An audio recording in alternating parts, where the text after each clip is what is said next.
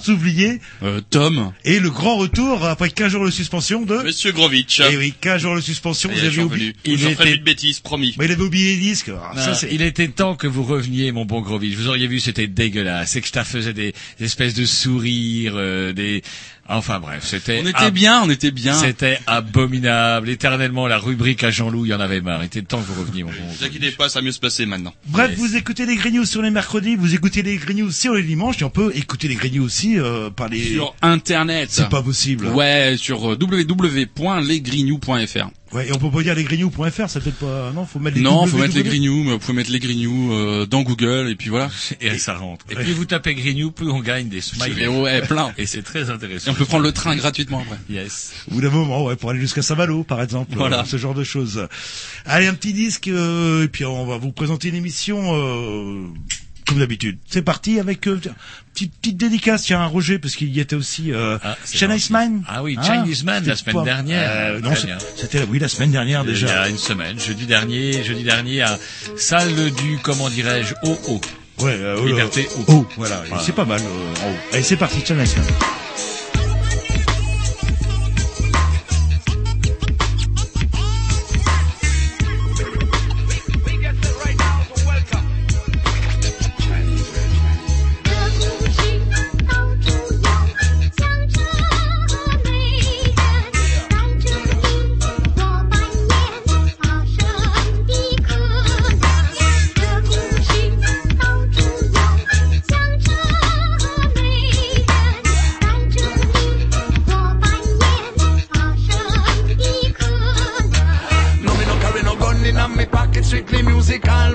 And me style and fashion. Call me lyrical T.I.1.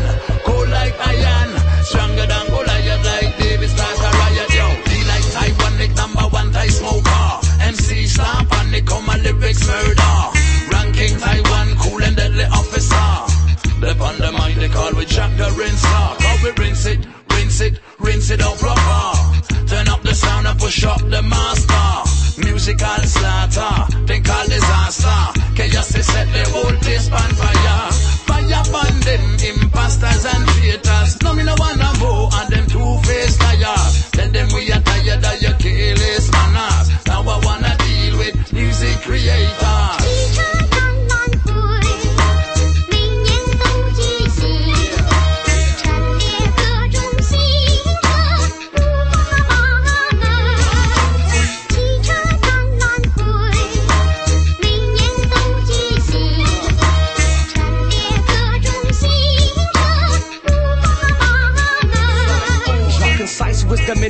when I represent the top. Feeling blessed in this profession when the stress is left behind. Yeah, testing my progression, how the intellect's designed. Time to escape within the tape, take inspiration, press rewind.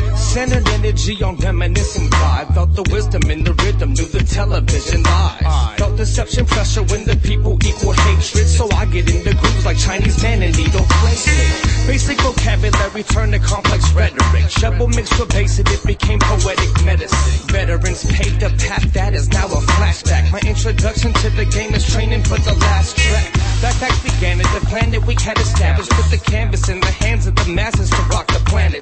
Causing mass panic with havoc, controlled and melody. With correct weaponry, we can place our soul in destiny.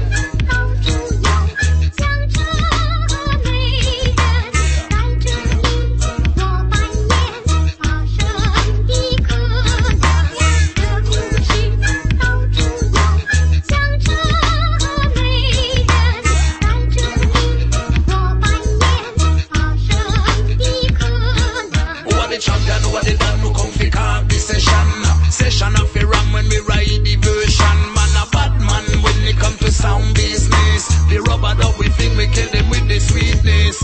Listen when me sing, song to make you swing Swing along, ride along, y'all. Niceness we bring.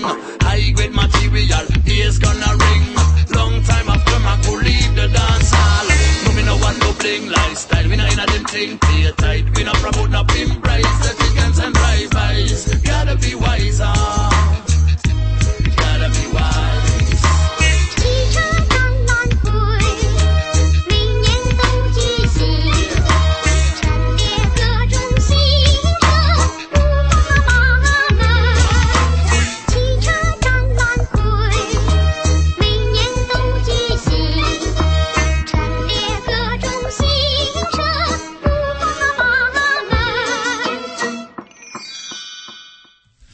Voilà, avec Tom qui nous met le doigt, puisque pourquoi vous nous mettez le doigt euh, au moins trop, dis-je, quelques dizaines de fois, euh, parce qu'il n'y a plus de... De satanée lumière rouge qui s'allume normalement. normal quand parce que nous sommes passés au 21e siècle. Au 21e siècle, dans une radio où il n'y a plus de vitres pour nous séparer de la plèbe technicienne, ce qui fait que quand vous rotez, quand vous pétez, enfin quand vous comportez comme On entend tout à l'antenne.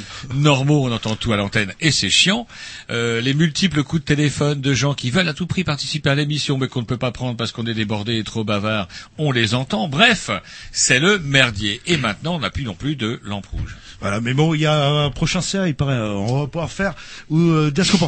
Revenons à notre émission, une émission Puisqu'aujourd'hui, une émission... bourrée comme... euh, Non, pas aujourd'hui. Pas aujourd'hui Une Non. émission qui n'est pas tout à fait bourrée puisque nous recevons Monsieur Levaux, bonsoir, Bonsoir. qui est représentant. Alors justement, on est en train de le noter.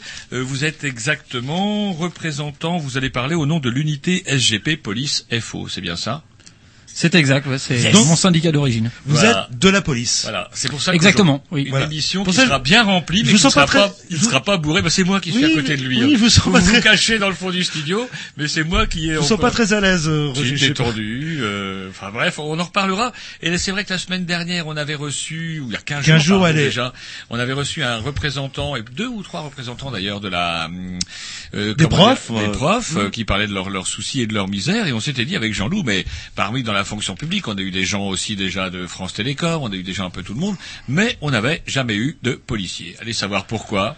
Bah, oui, bah, non, c'est fait. La peur de l'uniforme, je ne sais pas, ou des vagues reproches que vous avez à vous faire. Bon, en tout cas, j'étais clip, c'est des années que je vous demandais quand est-ce qu'on aura effectivement un policier? Vous avez traîné, tergiversé, et enfin, on arrive à en avoir un, c'est très bien. Voilà, et puis nous, on va en parler en deuxième partie, en deuxième partie euh, d'émission, une fois que vous avez fait votre célèbre rubrique que tout le monde attend depuis 15 jours, après une semaine d'absence. Ah, euh, parce là. que, ah, bah, je sais pas, maintenant que Grovitch est là, il va peut-être, euh, comment Tom va peut-être avoir peur et dire enfin que c'est la, la, la rubrique à Roger. On verra tout à l'heure. Et on parlera bah, justement bah, de tous les, bah, les problèmes qui concernent un petit peu le, la police en termes de chiffres. Ça, c'est là où c'est le syndicaliste qui va parler.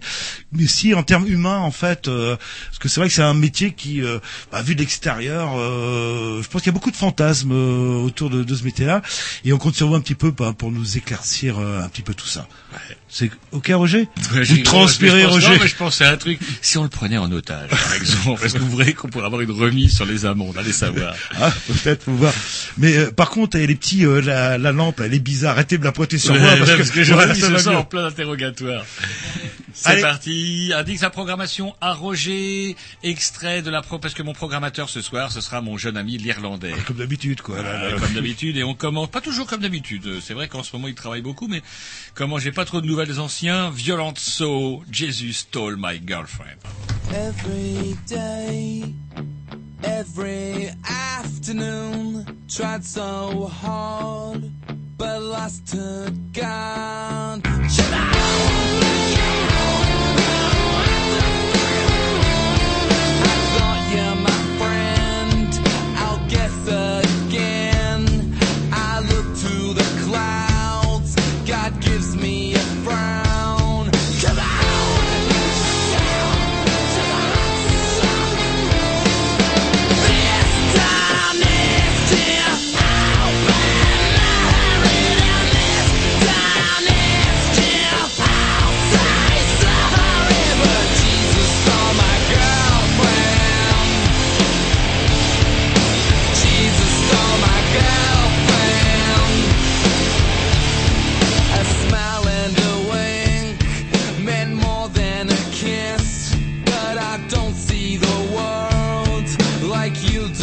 Girl.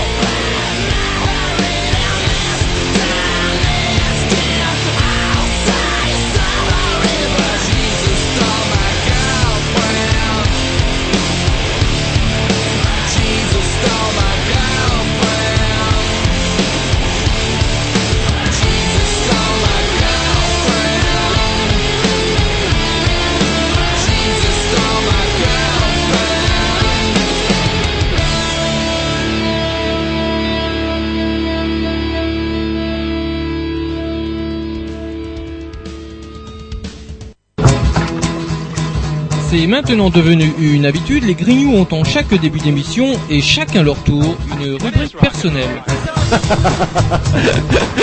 C'est ça en fait, tu vois le truc.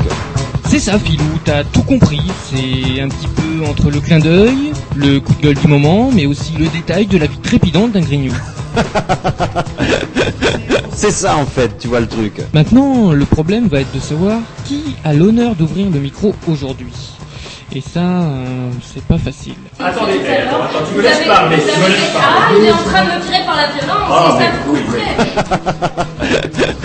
C'est ça en fait, tu vois le truc. Et oui, c'est ça la rubrique perso.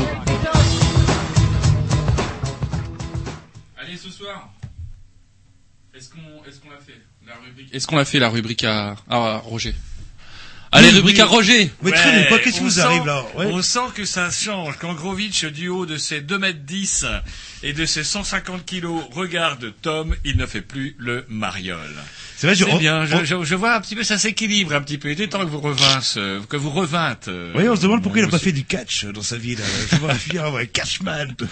Allez Roger, allez-y. hein. Il y a des Allez. choses qui vous ont pas mal énervé. Alors ce matin, euh, je vous vois entre les mains avec euh, un exemplaire. Collecteur déjà, un actuel collecteur. En plus, ils m'ont bouffé une rubrique parce que j'avais avait prévu de parler, on en avait parlé un petit peu au téléphone, vous savez, de ce fameux vote, euh, comment dirais-je, tunisien qui a pas mal déçu des démocrates, effectivement, euh, où c'est le parti Enarda, des islamistes modérés, enfin des... Enfin, comment, on est- comment on peut dire islamistes ah, modérés? ils se comme prétendent dire. pas islamistes, attention, ils se prétendent pas islamistes, mais en tout cas, ils se, ils se préviennent, ils se prétendent musulmans modérés. Enfin bref, et donc du coup, bon, euh, mais Charlie Hebdo, ce vieux journal, vous savez, ce vieux journal naguère d'extrême gauche, quand c'était une, une- la première, la première mouture avec Reiser, que, comment euh, Reiser, Willem, etc. Des gens, Willem qui est encore là, mais bon, qu'est-ce qu'il y fout encore On se demande bien. Bref, Charlie Hebdo était sur le déclin, un déclin un petit peu mérité dans la mesure où quelque part le principal non plus, alors c'est plus le rédac chef parce qu'il est parti travailler ailleurs, mais le principal propriétaire de Charlie Hebdo est devenu le caniche de comment euh, comment elle s'appelle celle qui vient d'accoucher la Goulia qui vient d'avoir une petite fille Goulia euh,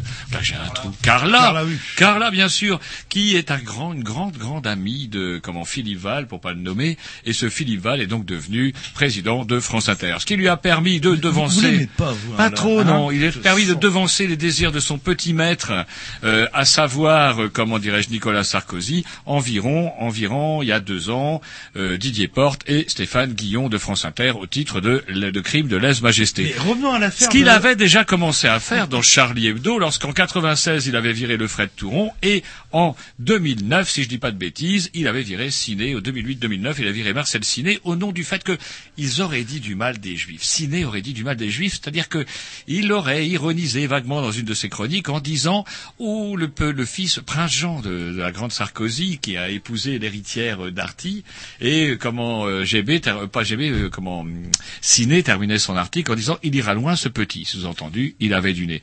Aussitôt viré du journal, sans indemnité, traîné au tribunal pour euh, comment attaque raciale à l'encontre des juifs, et il se trouve quand même que face après à tous ces scandales, Ciné a gagné, euh, il s'est fait rétablir dans ses droits, et le journal, il a lancé un journal qui appelé Ciné Hebdo, etc. Bref, il a enfin été rétabli dans ses droits. Et voilà maintenant que dans le journal où il est très très dur, dans un journal où il est très très dur de ou d'émettre la moindre critique sur euh, bah, Israël apparemment, eh bien dans Charlie Hebdo on s'emmerde pas, on écrit ça Sharia Hebdo. Et suite à tous ces démêlés justement, c'est un petit peu long en préparation. Il faut dire quand même que depuis ces dernières années, Charlie Hebdo périclitait. Et c'est vrai que quand on a un journal dont le principal actionnaire, comment dirais-je, euh, comment cire les pompes de Sarkozy tous les jours, ça pose un peu problème pour être un journal d'extrême gauche, voire euh, alternative, pas extrême gauche, on va dire, mais euh, un peu contestataire, quoi. Mais il y a une bonne méthode. La bonne méthode, c'est le musulman. Fait penser à un truc des guignols où il montrait Sarko un peu dans la panade. Vous êtes en panne dans les sondages, dans les sondages, il y a un musulman pour ça. Et hop, on voit un musulman qui fait le con dans la route, boum boum, trois policiers là-dessus, ça fait monter des points. Vous voulez parler d'autre chose que de la crise économique? Il y a un musulman pour ça. Bim, gros plan sur les, vous savez, les prières dans la rue. Vous voulez relever un journal? Il y a un musulman pour ça. Vous un marronnier, quoi, en fait. Ouais, Euh, c'est devenu un marronnier. Et vous insistez bien sur le fait que vous dessinez Mahomet en couverture, naturellement, Mahomet rédacteur en chef, Sharia Hebdo, Charlie Hebdo barré avec un Sharia Hebdo, Mais comment- sans coup de fouet si vous n'êtes pas mort de rire. Comment vous savez que c'est Mahomet? Parce qu'ils le disent, Mahomet en haut, il y a le Ah, même ouais, dessin du pas bonhomme, on peut pas le représenter Ben, normalement. normalement, mais pourquoi ils le représentent? Parce qu'ils savent très bien que les abrutis d'extrémistes musulmans vont voir rouge et ça n'a pas traîné puisque dans la nuit, les locaux de leur journal a été brûlés. Et là, bingo, ça c'est une affaire éditée, ça c'est une bonne affaire pour ce journal puisqu'effectivement, ils vont réussir à vendre tout plein de leur comment de leurs canards. D'ailleurs, c'est ce qui s'est passé à midi à une heure. J'écoutais les infos sur France Inter. Il y avait déjà plus un canard. Alors, loin de moi l'idée de cautionner d'une quelconque façon euh, un attentat qui aurait pu en plus causer des pertes des pertes humaines. euh, Comment dirais-je Dieu merci, tiens.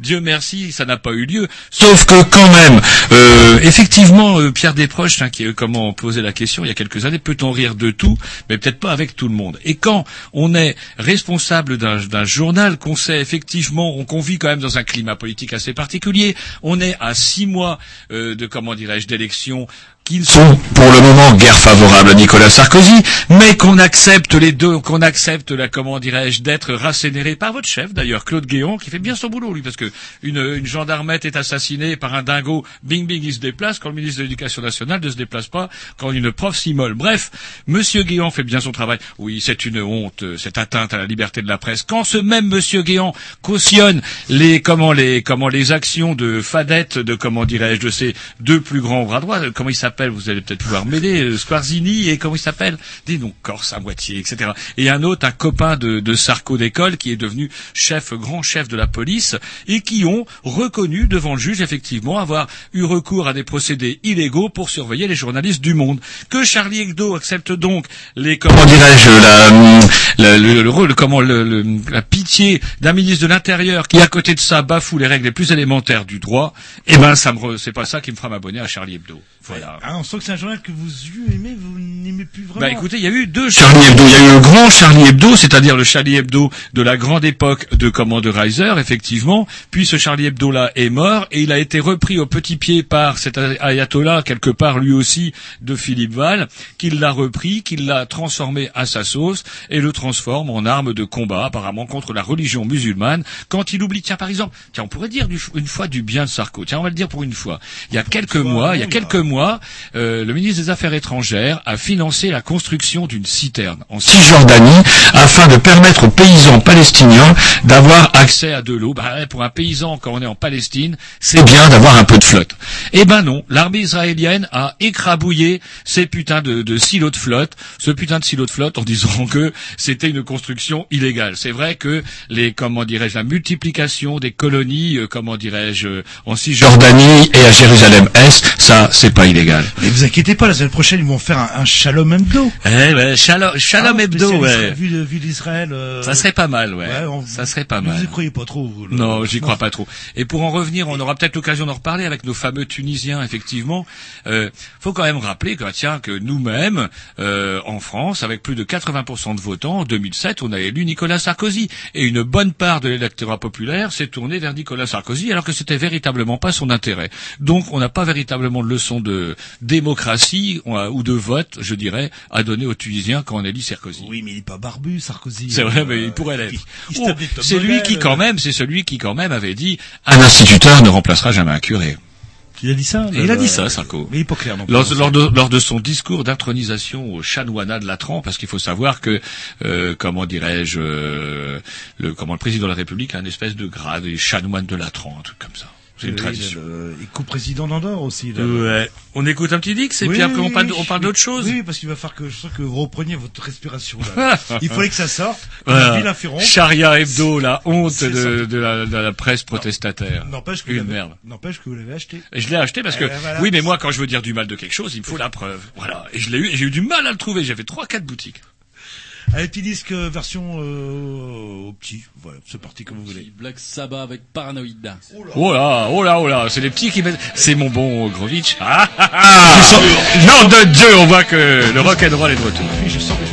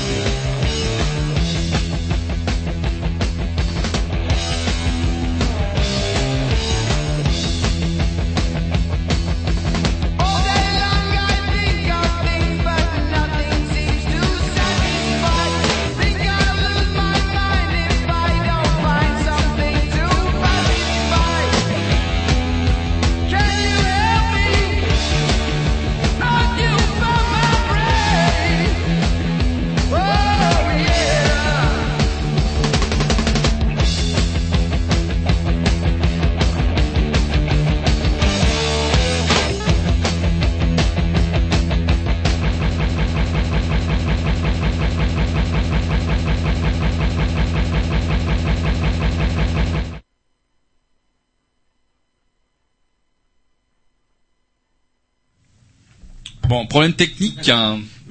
On va mettre un autre disque.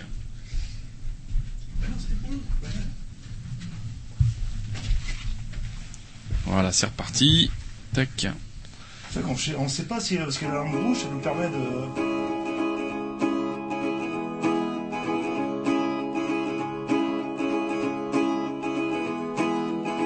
Another day is here and I am still alive. say these words aloud, they speak from the inside.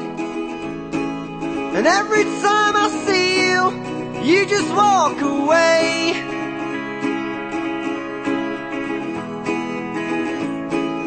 Still the world is turning.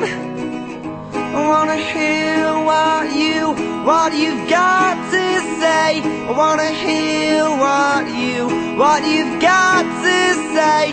Wanna hear what you, what you've got to say. I wanna hear what you, what you've got to say. Hey, hey, hey.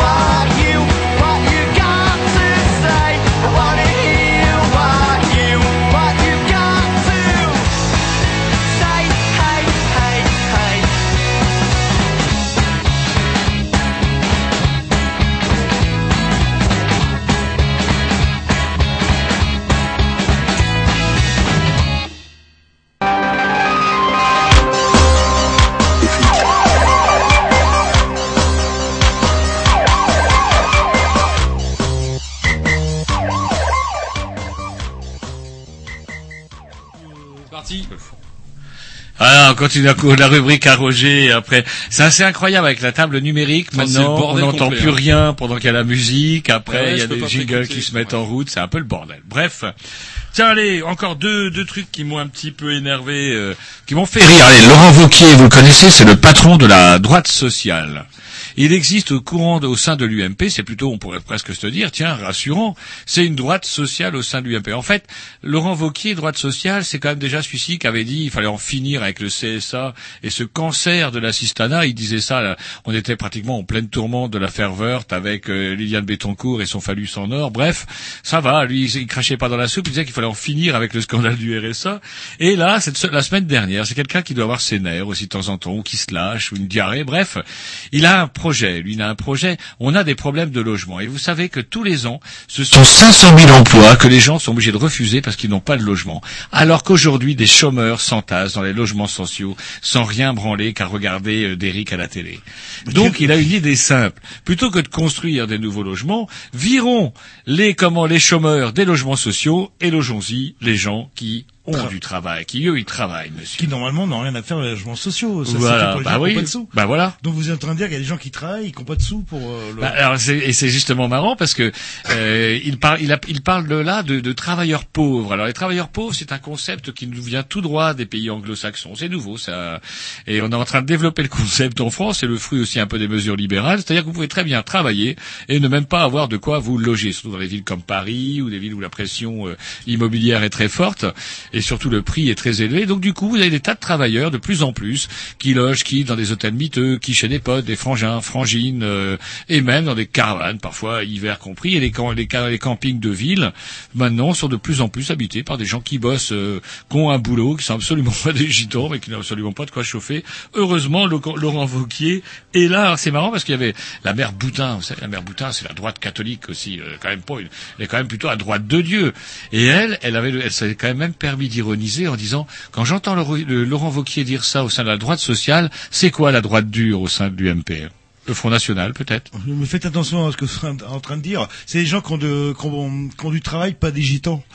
Ah oui. Non, mais ça, c'est... une- Ben oui, ben C'est vrai, ben c'est le procès. Ça, c'est un truc à retrouver la, la, la voiture, elle est de crever avant de sortir du studio, là. là. Enfin, on s'en fout, c'est pas la nôtre. là. Allez, dernier marronnier de la semaine, c'est le vote utile. Est-ce que vous avez commencé à entreprendre vos amis sur ce qui- sur ce qu'ils croient ils vont voter aux élections? C'est aux prochaines élections Ouais, présidentielles. ouais. Alors, premier tour, qu'est-ce qu'on fait euh, est-ce Et qu'on qu'est-ce qu'ils vous disent? Qu'est-ce qu'ils vous disent? Le- Bah, pas grand-chose, parce que c'est vrai que pour le moment, je sens pas un enthousiasme et un espoir euh, euh, certain par rapport aux prochaines élections. Moi, ce que j'entends le plus souvent, c'est que les gens disent ah bah on va voter socialiste. Dès le premier jour, ils vont voter tête de suppôt. Et quand je leur dis bon.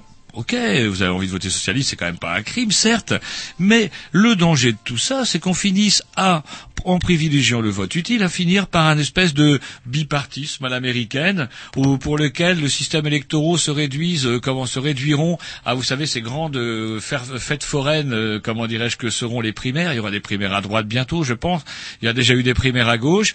Et mais bon, euh, si vous voulez participer à ces primaires, il vous faudra euh, bah, rentrer dans le parti. Puis j'imagine les primaires à droite, hein. on a un candidat. Oui, on a un candidat, ça va être joli. NS, pour pas le Voilà. Et alors, c'était assez rigolo parce que, comme on la remarque certaines personnes, ça me dit, ben, attends, je te rassure, hein, moi, pour les petites élections, je vote pour les petites listes. Ah, je dis bien, je dis, c'est super. Comme ça, il y aura des petits partis qui auront le droit de se présenter, qui à la mairie, euh, il y aura plusieurs degrés. Peut-être que certains partis ne se verront relégués qu'aux mairies, d'autres au département, d'autres à la région, d'autres peut-être enfin aux députés. Bref, voilà qui me laisse, qui me semble mal auguré de, de comment dirais-je, ce système. Et si j'ai bien compris, si euh, François Hollande gagne, euh, c'est Ségolène qui va se retrouver... Euh... Ministre de l'Éducation nationale, je vois ça gros comme un camion. Non, non, euh, euh, président Ah oui. de l'Assemblée nationale. Ah oui, le perchoir, vous avez raison, Et le on perchoir. pourquoi euh, ouais, ces quatre candidats-là ont... Allez, tous pour François Hollande, c'est le meilleur candidat. à elle, elle a au moins l'honnêteté ou ça sonne la sottise de, de- comment dirais-je de se découvrir tout de suite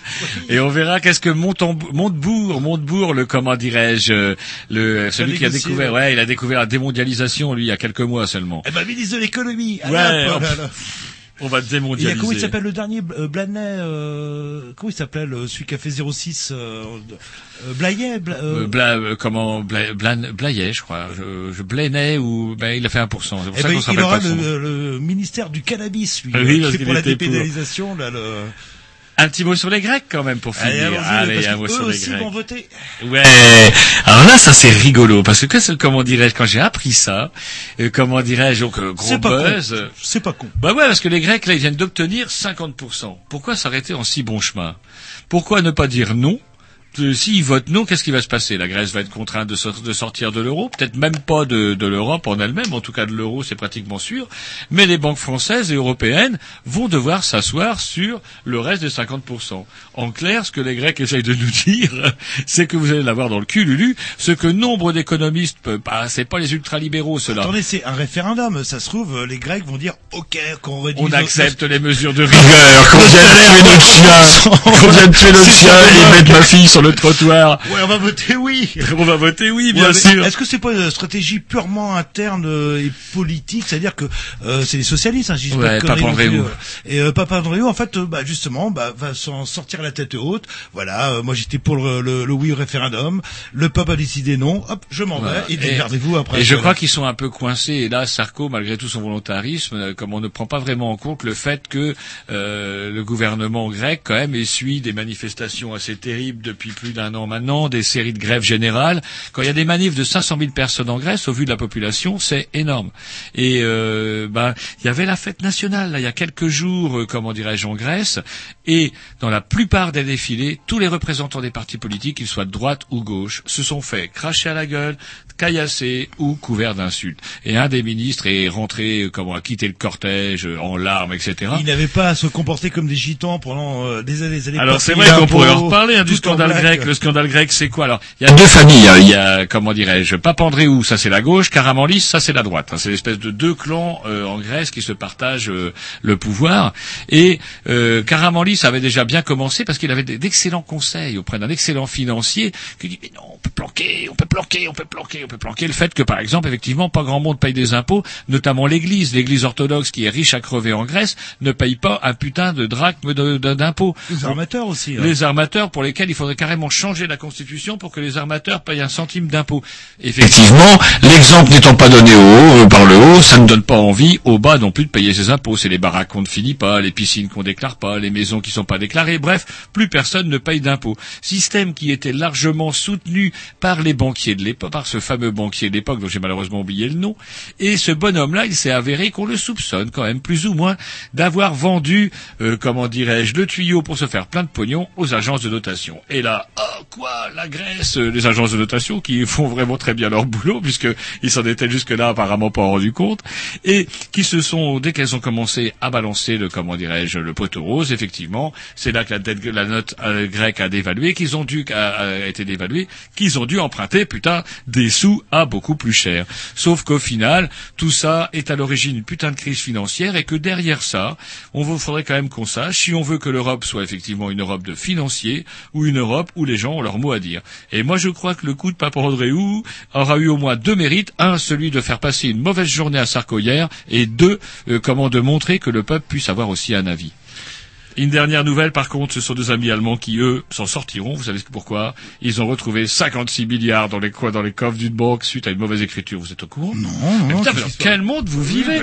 C'était le buzz dimanche, le Pourtant, buzz. le- Une banque d'État allemande. c'est connu pour être carré. Eh ben non, eh ben non, le Bosch n'est plus aussi carré qu'avant, puisque, comment dirais-je, euh, dans une banque d'État, euh, au lieu de faire des plus, ils avaient fait des moins. C'est dingue ça.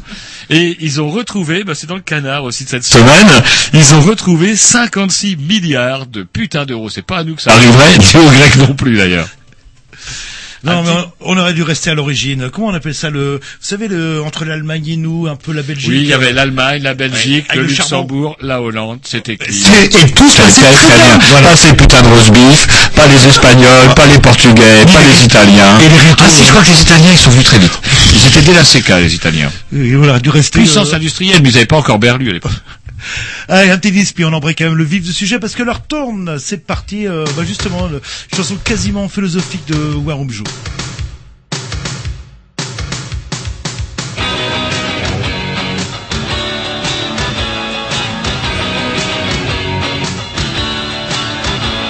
dans les bras accueillants de la Républica, pressés nombreux, lui promettant le nirvana en jouant du keyboard pour charmer le cobra et clamant qu'avec eux on s'occupera de moi.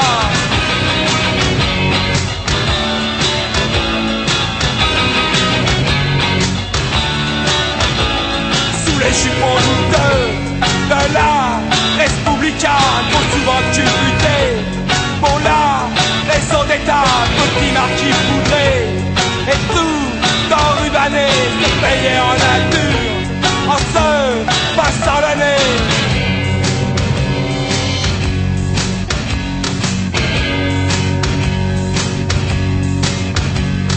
Ouais, géniteur inconnu, le père entendu, bébé joufflu, cadeau du lys chez les élus, qui en peinait, jamais revu. Individuel comme ce bâtard, dans l'armure du chevalier noir, cadeau du lys, dans l'isoloir, entre le fromage et la poire.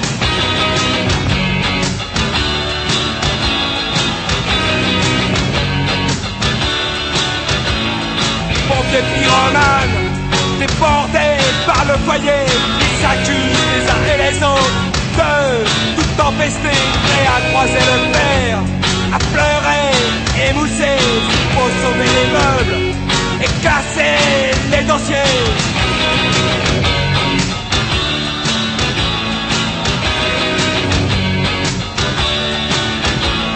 Et voilà tous en rang, les champions du tournoi, tous les princes félons de la Respublica. Et voilà tous en rang, les champions du tournoi, tous les princes félons de la Respublica.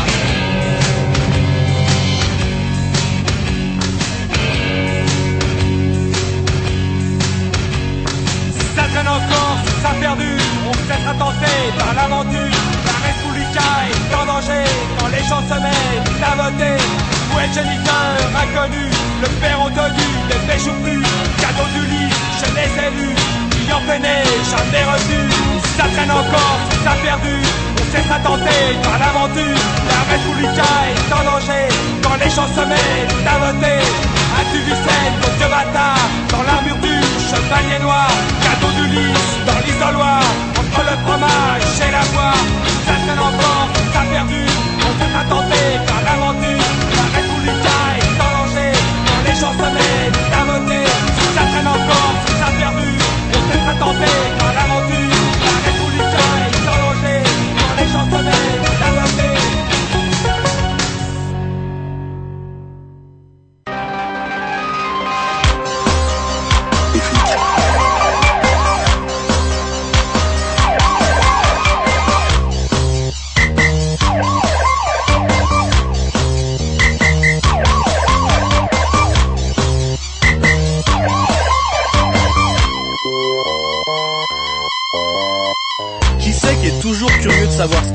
C'est la moustafette Qui c'est qui est payé pour rouler à 30 toute la journée C'est la moustafette Qui c'est qui t'embrouille dès que tu mets le pied dehors C'est la moustafette À cause de qui tu peux Voilà, un petit jingle Voilà. un petit peu caricatural euh, bah, qui évoque un petit peu une vision de, de la police. Puisque ce soir nous recevons euh, David Levaux, je ne dis pas de bêtises. Vous êtes donc secrétaire régional délégué Bretagne, euh, comment du syndicat Unité Police euh, SGP Police Force ouvrière, c'est bien ça?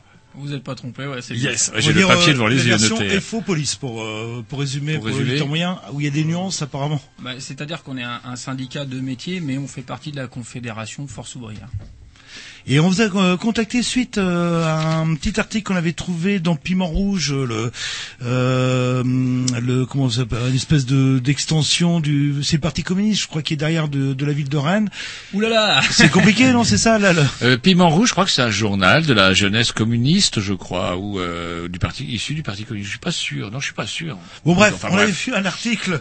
Euh, vous Là-dedans, c'est parce qu'on lit tout, nous, avec Jean-Loup, on lit tout, on épluche tout chez le dentiste, chez le coiffeur, chez le boucher, on lit tout, même Piment Rouge. Même piment rouge. Et justement, ben, on- vous dénonciez un certain nombre de, euh, de problèmes concernant le, la police. Euh, c'est vrai que euh, Notamment sur Rennes, des problèmes de, de personnel, la RGPP, parce que il y a aussi qu'un jour, on recevait donc un prof, comme on le disait aux auditeurs qui, eux, étaient arrivés à l'heure, donc on le répète pour ceux qui viennent d'allumer seulement leur poste maintenant. Si on reçoit Monsieur David Levaux, c'est aussi parce que, bah, dans les fonctionnaires, il n'y a pas que des, il y a pas que des, des enseignants, il n'y a pas Des que postiers. des postiers, il n'y a pas que des gens de la, de, comment dirais-je, France. Télécom, Non, ils qu'on sont avait plus reçu. Ah, ils sont plus fonctionnaires. Enfin, ils l'ont été. Ou des PTT. Bref, il y a aussi des policiers. Alors, c'est vrai que ça posait pas mal de problèmes à Jean-Loup avec toutes les prunes qu'il a. Oui, ils vont me reconnaître. L'autre soir encore, j'étais avec euh, qui vous savez, on ne sait jamais. Bref, j'ai insisté et enfin, on arrive enfin à recevoir euh, un policier à la. Pour ça qu'on est un peu tous sur notre 31. Tout le monde tourne à la, à la comment cristalline. J'ai jamais vu Jean-Loup boire autant de cristalline que ce soir. Zéro limonade. Il est propre sur lui. Bref, euh, pourquoi on devient policier, par exemple? Comment comment c'est que vous êtes devenu policier? Si je prends mon cas personnel, c'est vrai que c'est euh, un métier euh, qui, vu de l'extérieur, paraissait, et paraît d'ailleurs toujours euh, intéressant, même s'il est de plus en plus difficile.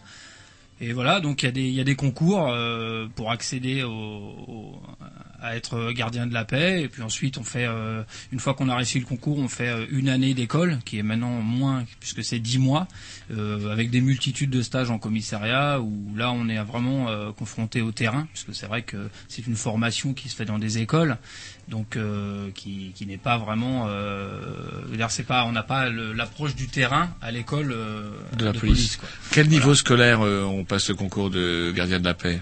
Eh c'est-à-dire que si moi je prends mon cas personnel, c'est vrai qu'à l'époque, moi je suis rentré à l'âge de 19 ans dans la police, donc euh, j'avais un, un niveau, euh, j'avais pas le niveau bac. Moi j'ai fait des études d'électronique, donc euh, voilà. Aujourd'hui, par contre, il faut le niveau bac, voire beaucoup plus, parce qu'on a beaucoup de nos jeunes collègues qui ont des niveaux euh, bac plus 2, bac plus 3, bac plus 4 et, et voire Ah, plus. Et qui sont gardiens de la paix. Et qui sont gardiens de la paix. Bon, pour certains, c'est une étape, puisque ils, ils commencent par passer euh, le concours gardien de la paix pour voir un petit peu euh, le monde euh, interne de la police, et ensuite ils se dirigent vers des concours euh, ou d'officiers ou de commissaires. Et euh, la plupart du temps, ces personnes-là rentrent dans la police euh, ou passent au concours pas vocation ou ou euh, bon bah c'est le plan est peut-être intéressant. Ouais, ou, pour euh, gagner sa vie, quoi, tout simplement. Ouais, tout ça.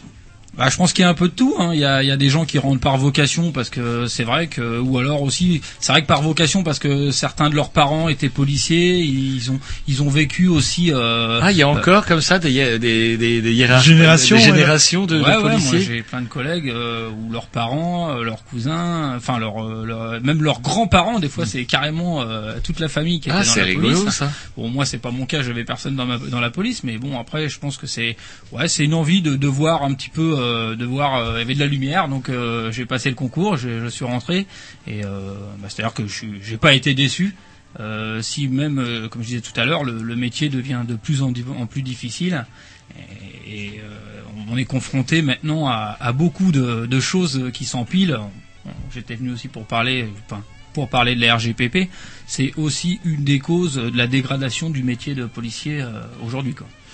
Alors la police, euh, c'est très complexe en fait. On peut pas parler de la police euh, au féminin, on peut parler euh, plutôt de des polices. euh, parce que entre le policier en uniforme, celui en civil, euh, euh, est-ce que vous pouvez euh, Ouais, simplifier un petit peu tout ça, nous faire Est-ce qu'il y a des- quelle catégorie de policiers, par des, exemple, quand Jean-Loup sort le soir, comme c'est quelqu'un qui fait pas mal la fête, du coup, à qui peut-il avoir les policiers en uniforme par exemple, ça, ça concerne des tâches particulières euh, le Je veux dire, chaque, euh, je veux dire, chaque corps, euh, enfin chaque chaque fonction est différente puisqu'il y a des policiers qui sont en civil mais qui font un, un travail de, je dirais, d'interpellation euh, en flagrant délit, tout ce qui est les bacs, etc.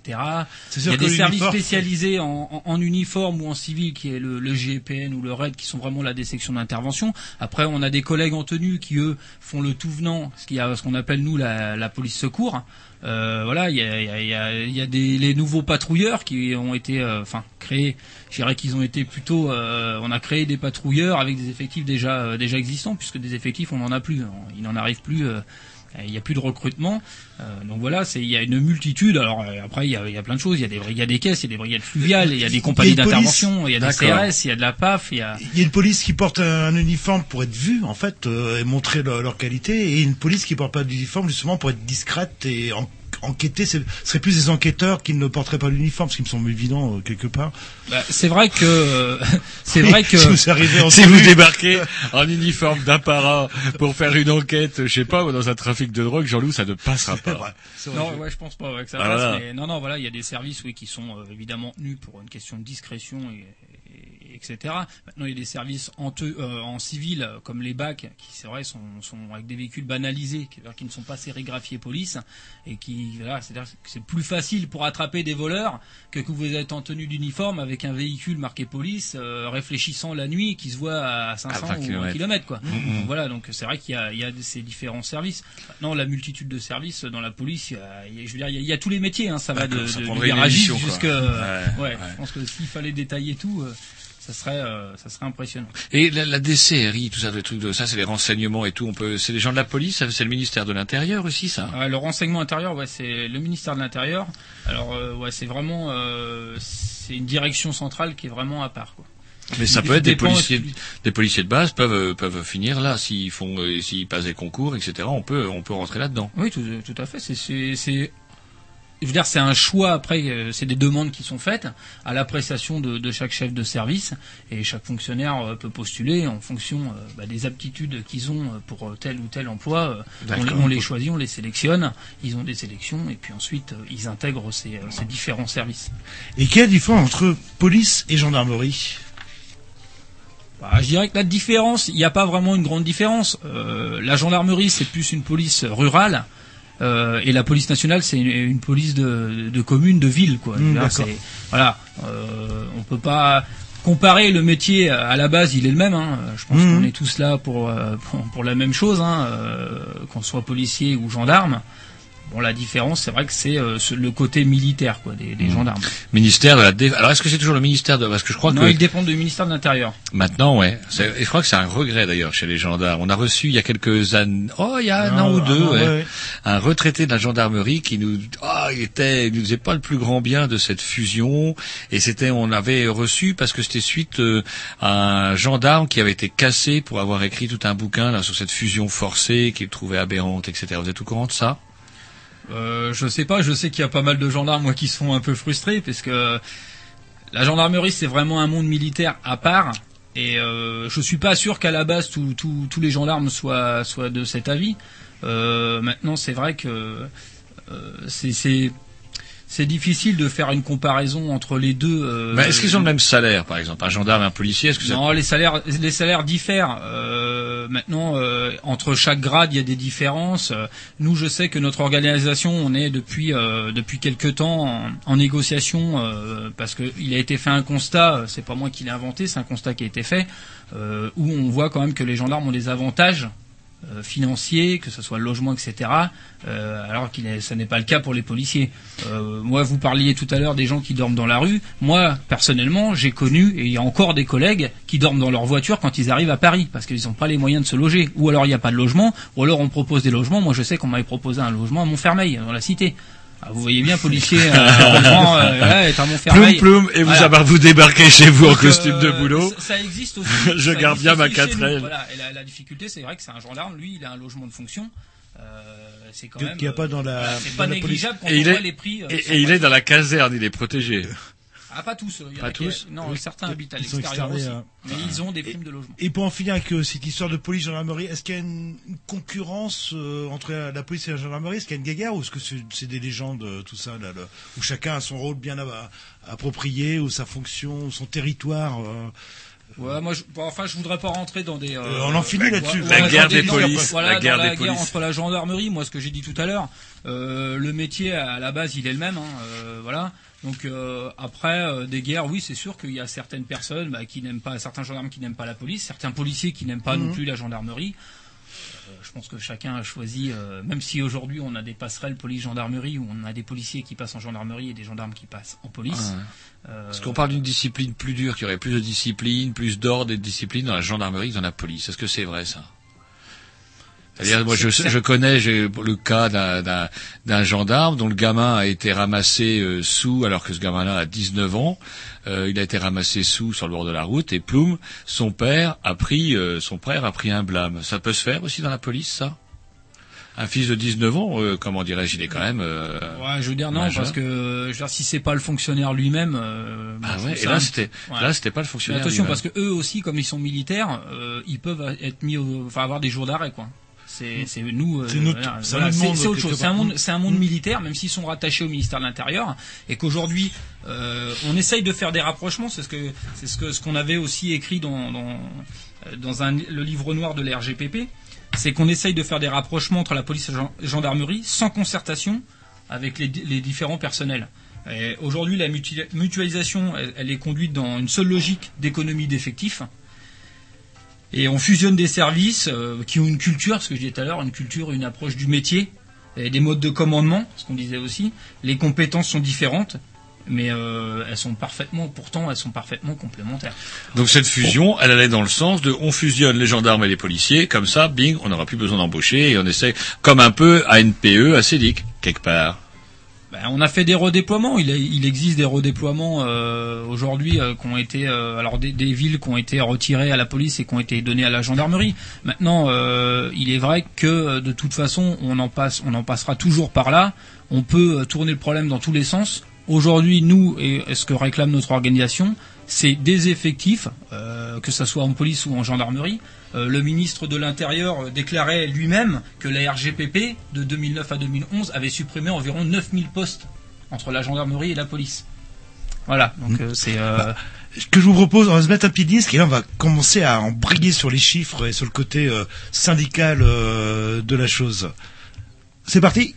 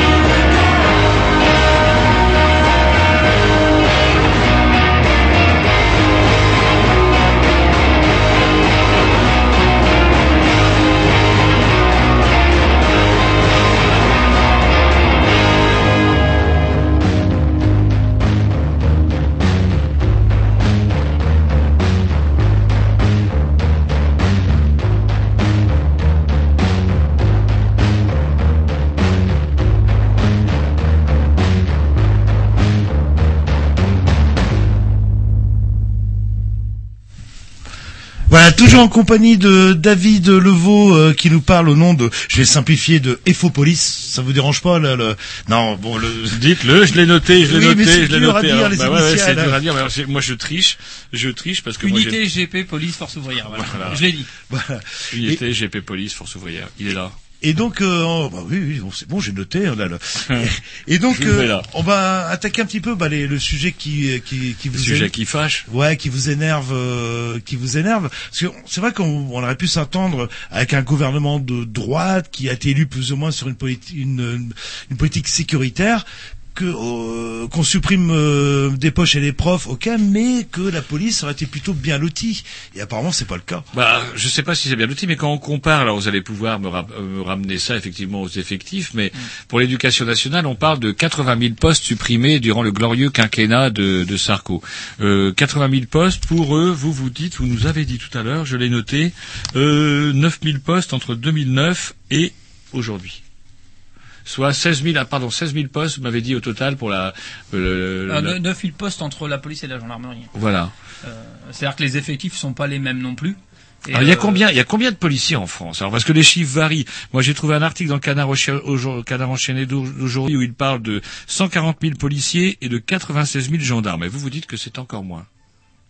Ouais, on a un peu plus, un peu plus de 100 000 aujourd'hui. euh, Policiers Un peu plus de 100 000 policiers.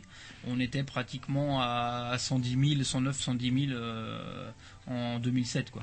Donc le, le président Sarkozy annonce des chiffres totalement fantaisistes lorsqu'il annonce l'autre jour à la télé 150 000 policiers et 120 000 gendarmes. Je sais pas si c'est lui qui a annoncé. En Si, c'est lui, c'est lui, clair, Les euh, chiffres que j'ai, c'est pas ça. hein. J'aimerais bien qu'on soit à 150 000 parce que il pourrait peut-être un petit Oui, peu- mais il y a peut-être la police secrète. Alors, est-ce que, Ah oui. alors, est-ce que là, justement, déjà, il n'y a pas une escroquerie? Enfin, là, c'est ce que le canard reprend effectivement les paroles, le met en italique, etc. Il, euh, vous savez, a lancé le président, il y a 150 000 policiers et 120 000 gendarmes. Moi, en tout cas, c'est pas personnellement, c'est pas les chiffres. euh, Donc, on vous ment. On nous ment, en tout cas. Euh, oui, je pense qu'on déjà on ment parce que je dirais que aujourd'hui on dit que la RGPP euh, n'a pas n'a pas de conséquences puisque moins de policiers ça ne change rien et il y a toujours autant de policiers dans les rues etc.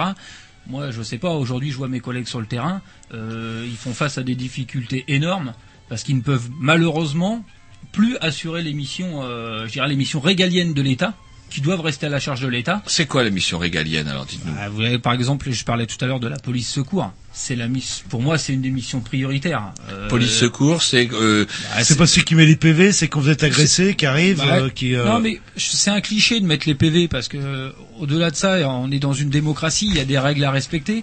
Aujourd'hui, le, P- le- le policier, il met des PV, c'est sûr, ça fait pas plaisir. Mhm. On est dans un pays où ça fait plaisir à personne de recevoir un PV. Ça, c'est qu'un, c'est qu'un, c'est qu'un morceau du métier de policier, un tout petit morceau.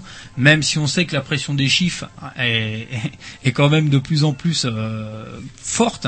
Euh, Moi, je l'ai connu déjà au départ, euh, au début de ma carrière, j'ai connu euh, cette pression des chiffres où on nous disait on nous, clairement qu'il fallait quand même, euh, quand on n'avait pas assez fait de PV, qu'il fallait augmenter un petit peu. Euh, Aujourd'hui, on est, c'est vrai qu'on est arrivé à des pressions des chiffres, et puis ensuite, ça peut découler surtout sur la- l'avancement des, des collègues, ou s'il demande un poste, etc. Et s'il fait pas assez de PV ou assez de mise à disposition, eh ben, on lui fait comprendre que c'est quoi une mise à disposition? C'est quand vous interpellez quelqu'un et vous le ramenez devant un officier de police judiciaire. D'accord.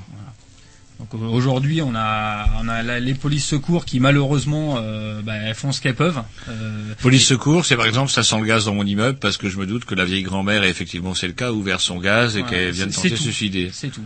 C'est tout de la personne qui se fait agresser, la personne qui se fait, euh, euh, qui perd, qui perd, un, je sais pas, qui perd un chien, du différent familial, euh, d'une bombe qui explose. Ça, c'est de, tout. c'est tout ce qui peut arriver sur la voie publique. c'est le- les, intervenants, les premiers intervenants. C'est toujours cette police secours.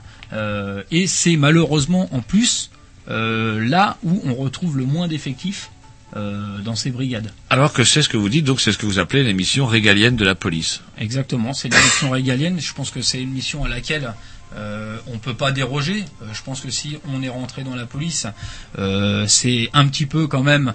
Euh, Par vocation, pour faire le. c'est, c'est- je dirais, je dirais, c'est un mot bête. Je dirais que c'est pour faire le bien, quoi. Je veux dire, si on est rentré dans la police, c'est pour, euh, j'ai revu plus banalement, c'est pour arrêter des voleurs, arrêter des bandits, et puis euh, rendre un, un service public, euh, pouvoir apporter euh, quelque chose à. à et le fameux mot de, sécurité dont les politiques se, se gargarisent. Dire, la sécurité, euh, c'est un bien joli mot, mais aujourd'hui, elle est plus suivie des faits, quoi.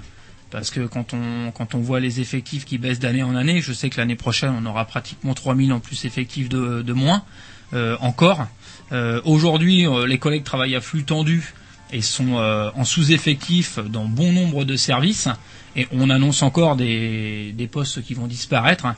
et on se demande euh, comment euh, on va pouvoir faire face et surtout comment nos collègues vont pouvoir faire face euh, à cette à cette RGPP. Quoi. Avec en plus une multiplication des tâches. Je vois par exemple la loi sur l'interdiction de fumer dans les bistrots. Est-ce que par exemple les policiers font effectivement des descentes dans les bistrots euh, pour euh, comment dirais-je punir ces graves délinquants qui fument une clope dans un bistrot Par exemple, on multiplie ça, on vous impose aussi un- parfois aussi un dévoiement, la chasse aux émigrés, etc. J'entendais un policier qui parlait euh, sur une antenne où il disait qu'il n'était pas rentré dans la police pour faire de la chasse aux faciès, qu'il avait une autre idée de la police et que euh, il disait que pas mal de ses jeunes collègues envisageaient de quitter le métier si ça se, transformait en espèce de police sécuritaire. Est-ce qu'il n'y a pas aussi une multiplication et un dévoiement parfois des, missions qui sont euh, adressées à la police? Euh, Je pense que là vous parliez du tabac dans les lieux publics. Je pense qu'aujourd'hui, comme je vous disais tout à l'heure, on a déjà du mal à assurer les propres missions de police secours, les missions, la mission principale de la police nationale. Euh, je nous vois mal aller contrôler les gens qui, qui fument des cigarettes. Alors c'est bien beau, je veux dire des lois, on peut les empiler les unes sur les autres. Euh, Parce qu'on il faut pas donner en les moyens de- de, de pouvoir les appliquer parce que on peut empiler que 50 lois et malheureusement bah, si le policier il a pas euh, et aujourd'hui je pense qu'il a d'autres chats à fouetter euh, d'aller verbaliser euh, voilà euh, quelqu'un qui est en train de fumer dans un lieu public Euh, donc euh, ouais c'est euh, Bon, vous parliez du contrôle aux faciès. Moi, je peux en parler un peu parce que j'étais à la direction zonale de la PAF. Donc, euh, c'est c'est quand même. euh, Police de l'air et des frontières. Non, c'est la police aux frontières. C'est Ah, plus la police. police. de l'air et des Ah frontières. pourquoi on vous a supprimé les ailes? Ouais, exactement. Ouais. Oh merde. Oh merde. Donc euh, voilà, donc le- le- non, je pense que comme je disais tout à l'heure, je voulais revenir. Euh, c'est pas facile comme métier parce que euh, au niveau de la PAF, c'est vrai que c'est euh, le, le traitement, euh, c'est un traitement humain les étrangers. Je veux dire, un fonctionnaire de police, moi j'ai travaillé avec tous mes collègues à la PAF, euh, j'ai jamais vu un de mes collègues avoir un traitement inhumain. Euh, voilà, ces gens, ils sont dans une grande détresse, une grande difficulté. Euh, on peut les comprendre. Euh, on serait peut-être à leur place, on ferait la même chose. Mais malheureusement, aujourd'hui, il y a des règles. Il y a des règles à respecter et on essaye de les faire appliquer euh, avec des mesures humaines. Donc euh, les chiffres, euh, je dirais les objectifs, puisque c'est un petit peu le- le leitmotiv de l'administration, parce qu'on ne parle pas de chiffres, mais d'objectifs hein, euh, chiffrés, comme on dit. Ah, Est-ce que c'est vrai que c'est chiffré en fait euh, Parce qu'avant il y avait une... vous disiez que vous avez commencé à une petite pression, euh, vous y avez un peu tapé sur les doigts en disant allez il faut faire un petit peu plus, mais est-ce que c'est vraiment euh, alors, chiffré, c'est c'est difficile d'avoir des documents chiffrés. Maintenant, on a des objectifs, c'est vrai que- où il faut. euh, alors, je dirais qu'il n'y a pas un nombre, mais quand on n'en a pas assez, on nous le fait comprendre. Pour les immigrés notamment. Bah pas notamment, je pense que c'est c'est pour tout. Euh, maintenant, euh, c'est pas euh, chaque collègue, chaque fonctionnaire de police. euh, je pense qu'on est tous euh, pères, on est pratiquement tous pères de famille. euh, on est des citoyens et je pense qu'on sait faire la part des choses. Et nous, on fait pas une chasse aux sorcières. C'est-à-dire, on va pas. Moi, je vais pas. J'ai jamais été. euh, voilà, je vais pas interpeller aux faciès, etc. On, on interpelle quand on travaille à la PAF. C'est vrai qu'on travaille essentiellement euh, pour la, sur, la, matière qui est euh, la matière euh, des, étrangers en infraction, en situation irrégulière. D'autres aussi, puisqu'il y, a le- y a le travail irrégulier, le travail au noir, etc., qui sont aussi des mannes financières pour certaines personnes. Au- Au-delà d'employés et je dirais, des, des, des immigrés qui sont exploités et qui sont aussi dans, des victimes de, de ce système. Donc voilà, non, je pense que il faut relativiser, il faut pas montrer euh, cette image, euh, je pense, du policier qui est, qui, est, qui est prêt à tout, qui est aux ordres et qui est prêt à tout, à sauter sur n'importe quoi. Je pense qu'on a chacun une conscience, chaque fonctionnaire de police, et on fait notre métier qui est, je, je- je le rappelle, c'est c'est un métier difficile. C'est voilà, il faut le vivre au jour le jour. C'est pour ça que je suis venu aussi ce soir pour expliquer un peu ce métier. Et on fait la part des choses et on fait pas tout et n'importe quoi.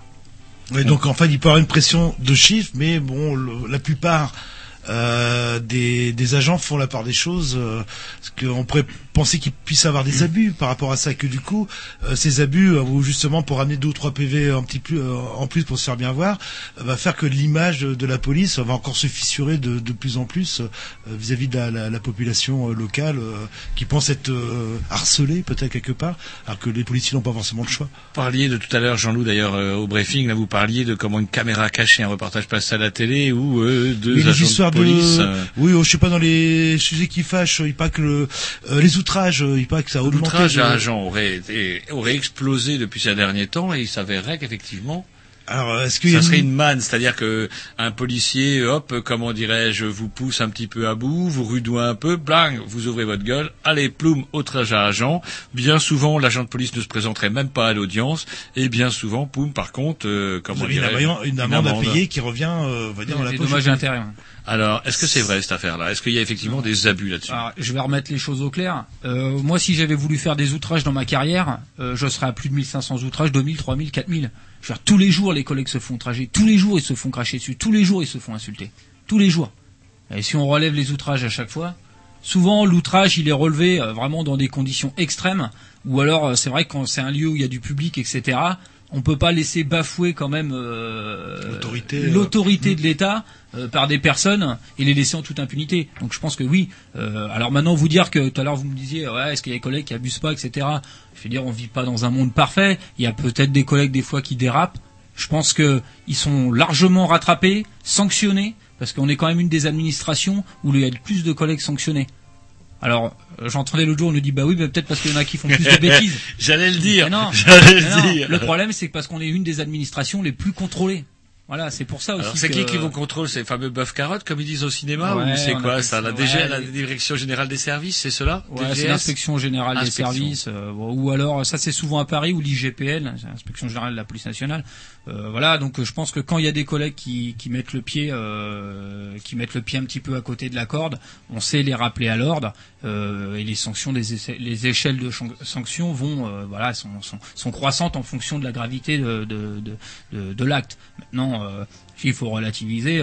moi, en tant que policier sur la voie publique, sur les années que, que j'ai faites sur la voie publique, environ 17 ans, euh, des outrages, j'aurais pu en relever euh, voilà, des milliers. Et puis je peux vous dire franchement, euh, la plupart du temps, dans les outrages, vous avez rarement des gens du 16e arrondissement qui vous outragent. quoi. C'est souvent des gens qui sont dans la précarité ou qui n'ont pas de boulot, qui n'ont rien. Alors je peux vous dire que concernant ces- ces- cet argent qui rentrerait, cette manne financière, moi je peux vous dire que ouais, j'ai connu des gars qui ont été condamnés, qui me doivent de l'argent, ils me le doivent toujours d'ailleurs, et puis ils me le paieront jamais. Mais de, de toute façon, la plupart du temps, je demandais l'euro symbolique ou alors je reversais la somme à l'orphelinat. Voilà, donc euh, il faut, dire, il faut mettre, euh, faut mettre à- des freins à, ça et, je veux dire, le candidaton, c'est vrai, a, pour but de dire de montrer du doigt les policiers euh, en disant ouais, mais bon, ils font trop d'outrages, ils font trop de PV.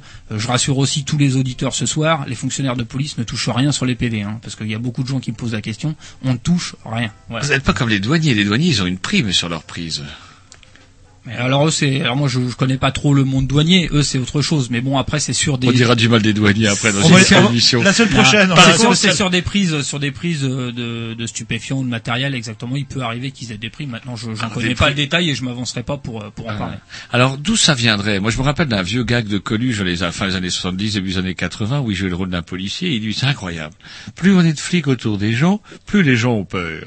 Et ça me faisait énormément rire. Il dit pourtant on n'est pas méchant, il, il déconnait. Est-ce que il y a eu une dégradation des rapports entre euh, la police et les habitants? Est-ce que vous sentez ça par euh, ce qui remonte, l'impression qui remonte euh, auprès des syndiqués et des, des collègues? Parce qu'il y a toujours un, respect. ou est-ce que, où est-ce ou est-ce que ça a toujours été, comme me disait Jean-Loup tout à l'heure des briefings, on n'a jamais trop, jamais aimé les policiers, il y a l'image de Brassens, même déjà même avant Brassens, les vieux anards, etc., les, les luttes sociales, il n'y a jamais eu une bonne image de police, mais est-ce que ça s'est encore aggravé ou euh, c'est un fantasme? J'ai une bonne image de la police, c'est ce que je disais tout à l'heure. Quand vous êtes un service où il y a aussi, il n'y a pas que de la prévention, il y a de la répression. Et je pense qu'on est dans une dans un pays, la France, où c'est vrai que les gens n'aiment pas la répression. Euh, Aujourd'hui, euh, il y a des, comme je dis, il y a des règles, il y a des textes qui sont établis. Euh, c'est pas à nous d'en décider. Euh, ils sont, le, code pénal est fait de, de sorte qu'il faut appliquer des règles. Qu'elles fassent plaisir, qu'elles fassent pas plaisir, les policiers essayent de les de les faire appliquer évidemment avec un, jugement euh, inter- interne, puisque chaque fonctionnaire sur la voie publique euh, est, seul juge pour verbaliser ou pas verbaliser. Mais ce qu'on parlait tout à l'heure, évidemment, cette pression des chiffres, ça occulte un petit peu cette vision et, et, on le, le choix que pourrait faire le policier, il peut être orienté.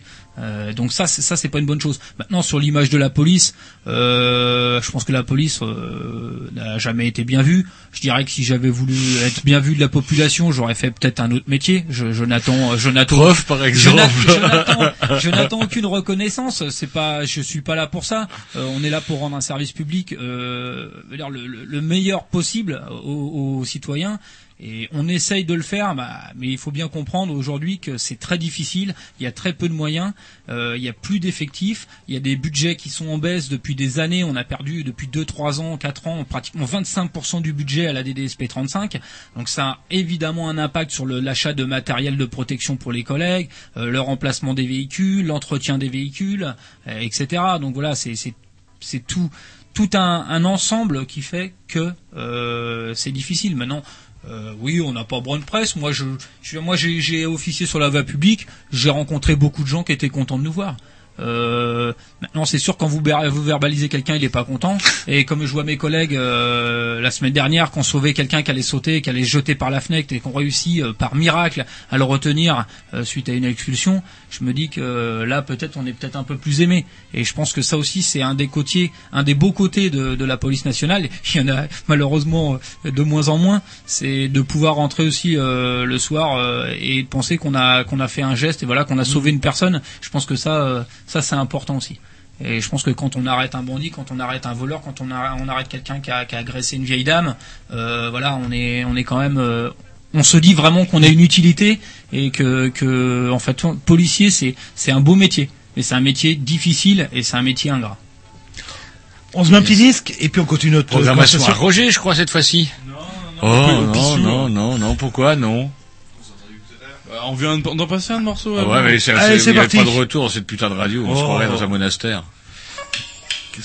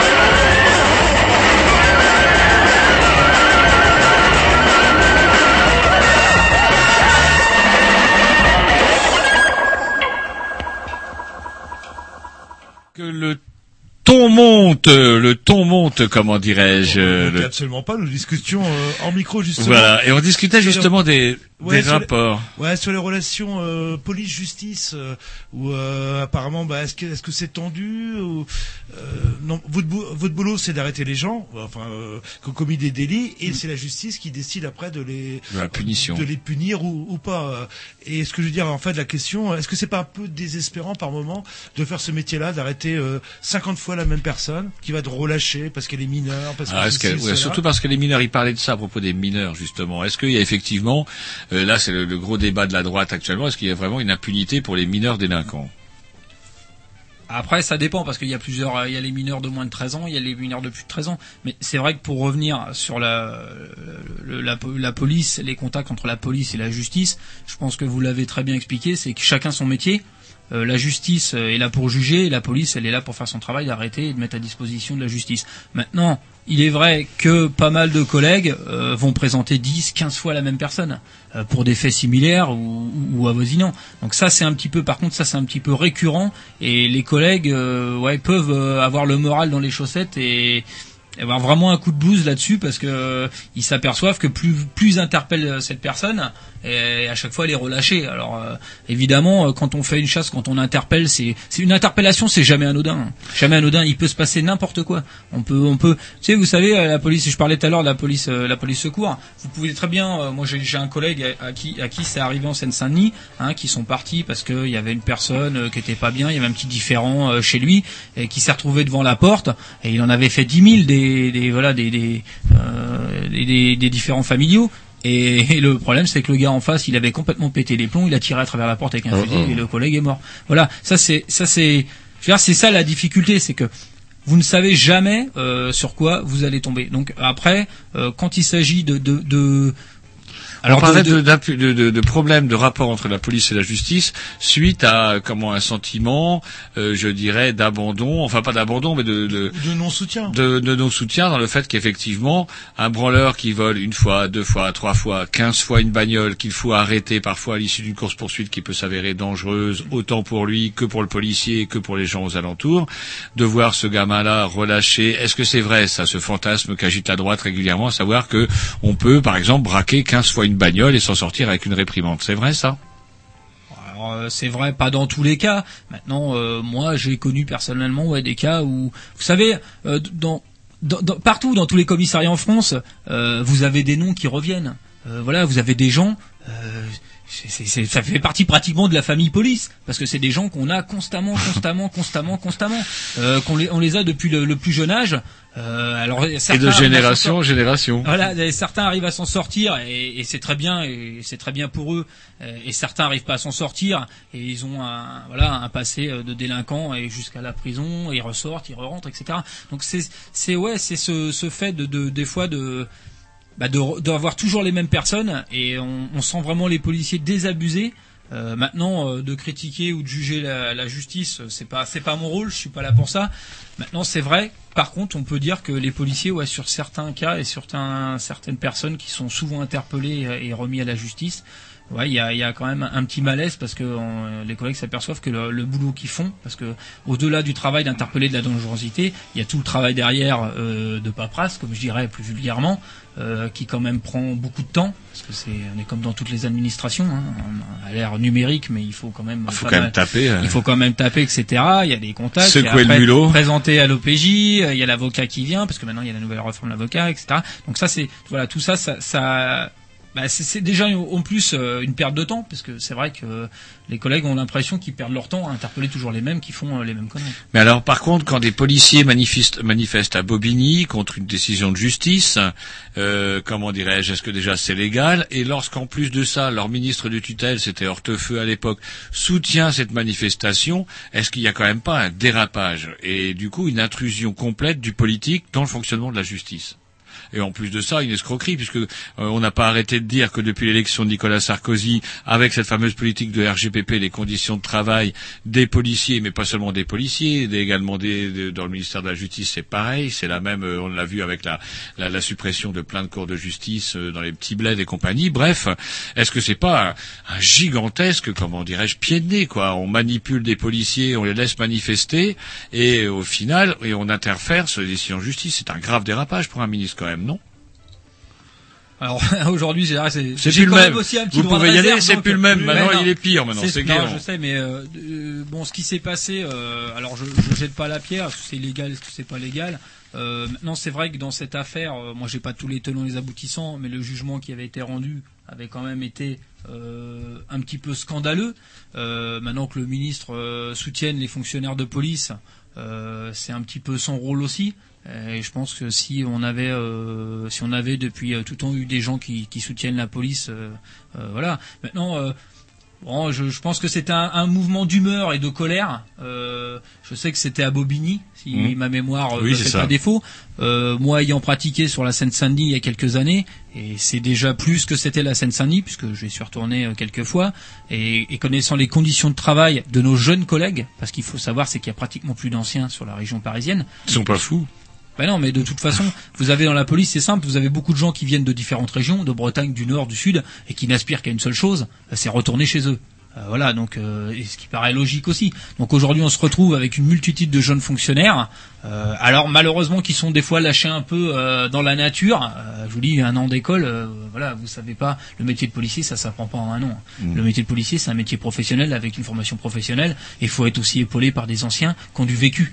Donc euh, voilà, donc de laisser des jeunes comme ça, ça peut, ça peut, euh, ça peut aussi euh, bah, causer des, des problèmes. Maintenant, c'est vrai que euh, moi j'ai officié en Seine-Saint-Denis, c'est très très très difficile. Ici à Rennes, je peux vous dire, c'est voilà, il y a de la délinquance. C'est tralalalande ici. Non, c'est non, je veux pas dire. Il y, a- il y a de la délinquance, il y a de la délinquance. Mais je veux dire, ça n'a ça n'a- ça n'a rien à voir, ça n'a rien à voir, rien à voir avec la Seine-Saint-Denis. Puisqu'on parle de Rennes, est-ce que vous trouvez cette délinquance rennaise, est-ce qu'elle se durcit ou est-ce qu'elle est habituelle euh, Est-ce que c'est quelque chose Bah, qui je- change sur Rennes je- euh, je dirais que, bah, la voitures qui brûlent, par exemple, pour le Halloween, c'est des choses qui n'existaient pas il y a, il y a 4-5 ans sur Rennes. Est-ce que c'est... euh, Ouais, c'est vrai que c'est c'est des choses. Bon, allez, je vais dire les voitures qui brûlent, ça a toujours existé. Moi, je vous parlais de la Seine-Saint-Denis, je reviens toujours sur la Seine-Saint-Denis. Les gens ils vont dire ils nous, ils nous embêtent avec la Seine-Saint-Denis. Maintenant, c'est là où j'ai débuté, c'est les jeux officiers. Les voilà, les véhicules qui brûlaient, c'était 10 par soir. Donc euh, voilà, je connais ça depuis longtemps.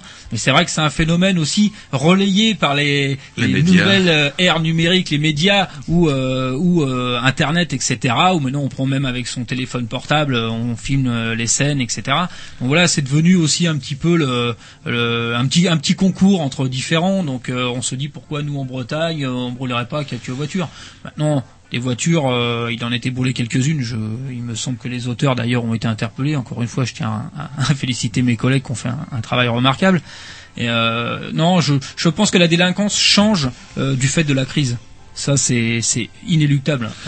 Aujourd'hui, Il y a un lien, donc vous vous le dites, il y a un lien effectivement entre l'état social de la nation et la délinquance.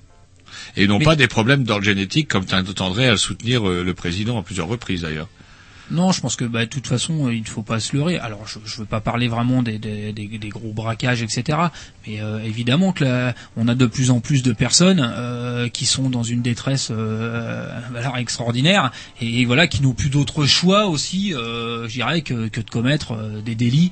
euh, que ce soit pour s'habiller, pour se nourrir, etc. Et c'est vrai que c'est mieux de dire que c'est parce qu'ils sont fous en fait, c'est parce qu'ils ont ça dans leur gène. Non, non, non, je veux pas. Après, je veux pas rentrer dans un débat de gène ou de race ou etc. Je pense que la délinquance. euh, Non mais oui, effectivement, vous c'est avez la raison, pauvreté- c'est la pauvreté. en fait, Donc c'est Ouais, pense social. que- ben, surtout que c'est vrai que depuis la crise, on, on assiste quand même à une, la délinquance. Elle évolue quand même. euh, elle évolue euh, de ce côté-là. On vole pour se nourrir de plus en plus ou quoi? On vole pour se nourrir. Mais est-ce qu'elle n'est pas de plus en plus violente C'est ce qu'on va, euh, ne, euh, ne serait-ce que dans Ouest France, euh, chez- euh, maintenant, euh, avant vous piquez votre portable, on vous piquez votre paquet de cigarettes, mais maintenant non seulement on, vous tabasse. euh, il y a quelques histoires à Rennes, place Sainte-Anne, place de la mairie, où, où- est-ce que cette délinquance est, est devenue plus violente de nos jours ou depuis quelque temps le même s'il y a une nécessité euh, quelque part euh, des fois de on n'a pas le moyen de se, se- de s'acheter son paquet de cigarettes mais bon de là à tabasser la personne euh, que l'avez- vous ressentez ça quoi là, le- Bah non, mais c'est clair, vous l'avez dit. euh, De toute façon, euh, c'est aujourd'hui, c'est, c'est, c'est- voilà, c'est, ce sont les faits. C'est que la délinquance, elle, elle est de plus en plus violente. Euh, les agressions aux personnes euh, sont de plus en plus violentes. Aujourd'hui, on n'hésite pas à planter quelqu'un un coup de couteau pour une clope. Je veux dire, ça, c'est voilà, si c'est quelque chose qu'on vit euh, au quotidien. Et, et cette violence, alors on me, on, on me cachera pas que quand même, si aujourd'hui il y a plus de violence et il y a quand même une délinquance qui se développe, c'est aussi parce que la police nationale, elle est obligée de déserter le, le- le terrain. Euh, Aujourd'hui, on n'est plus assez de fonctionnaires, et évidemment, euh, c'est une logique. Si vous mettez moins de policiers sur la voie publique, évidemment que les délinquants euh, seront plus tranquilles pour pour pour, pour faire leurs méfaits. Je veux dire, ça c'est. Mais plus de policiers sans résoudre la crise sociale, ça résoudra rien quand même.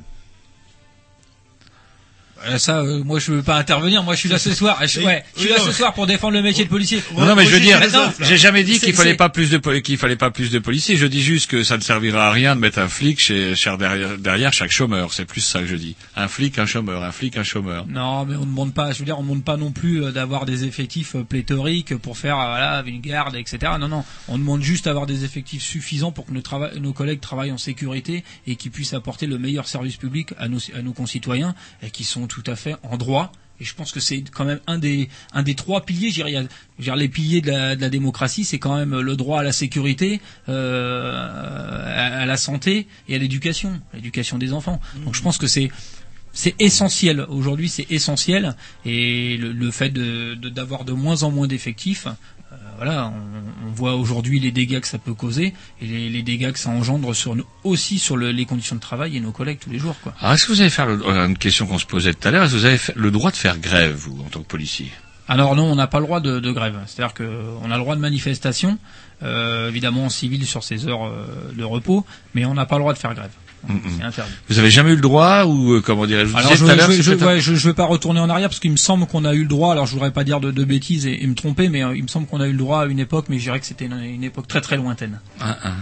On s'écoute un petit disque et après j'aimerais bien parler. euh, vous évoquez oui les avocats qui. euh, Est-ce que c'est une bonne ou une mauvaise chose euh, pour vous? Après le petit disque qu'on va passer, c'est parti. La programmation à Roger. Vieni! Un momento, ho le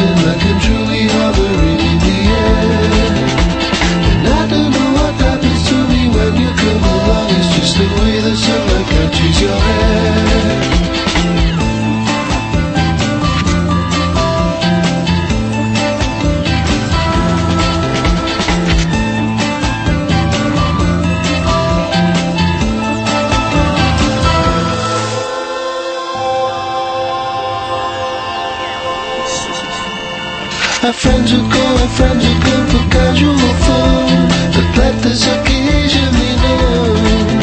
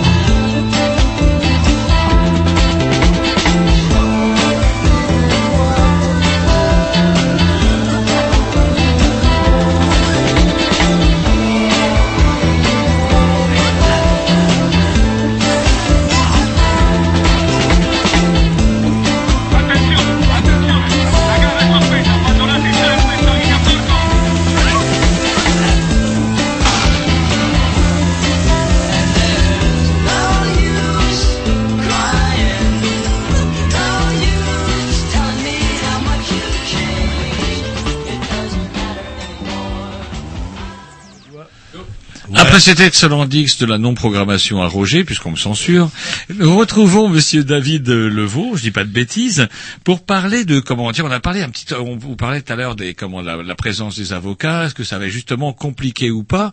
Mais en tout cas, il y avait un lien, en tout cas, qui paraît quand même évident, c'est que depuis qu'on a imposé aux policiers la présence d'un avocat lors des gardes à vue, le nombre de gardes à vue a quand même considérablement baissé. Est-ce que vous me confirmez ça? Et est-ce qu'il n'y avait pas eu quand même pendant un moment euh, le- les est-ce qu'on leur a pas laissé un peu avoir la main lourde un peu sur les gardes à vue? Les chiffres de 2009 sont proprement parler Oui, à fort- à-. Vous parlez de chiffres. Ouais, mais alors justement, ces chiffres de garde à vue qui étaient grimpés, qui avaient grimpé, grimpé, est-ce qu'il n'y a pas eu aussi à un moment donné de l'abus sur la garde à vue? De l'abus, je sais pas. Maintenant, euh, comme je vous disais tout à l'heure, on parlait des chiffres.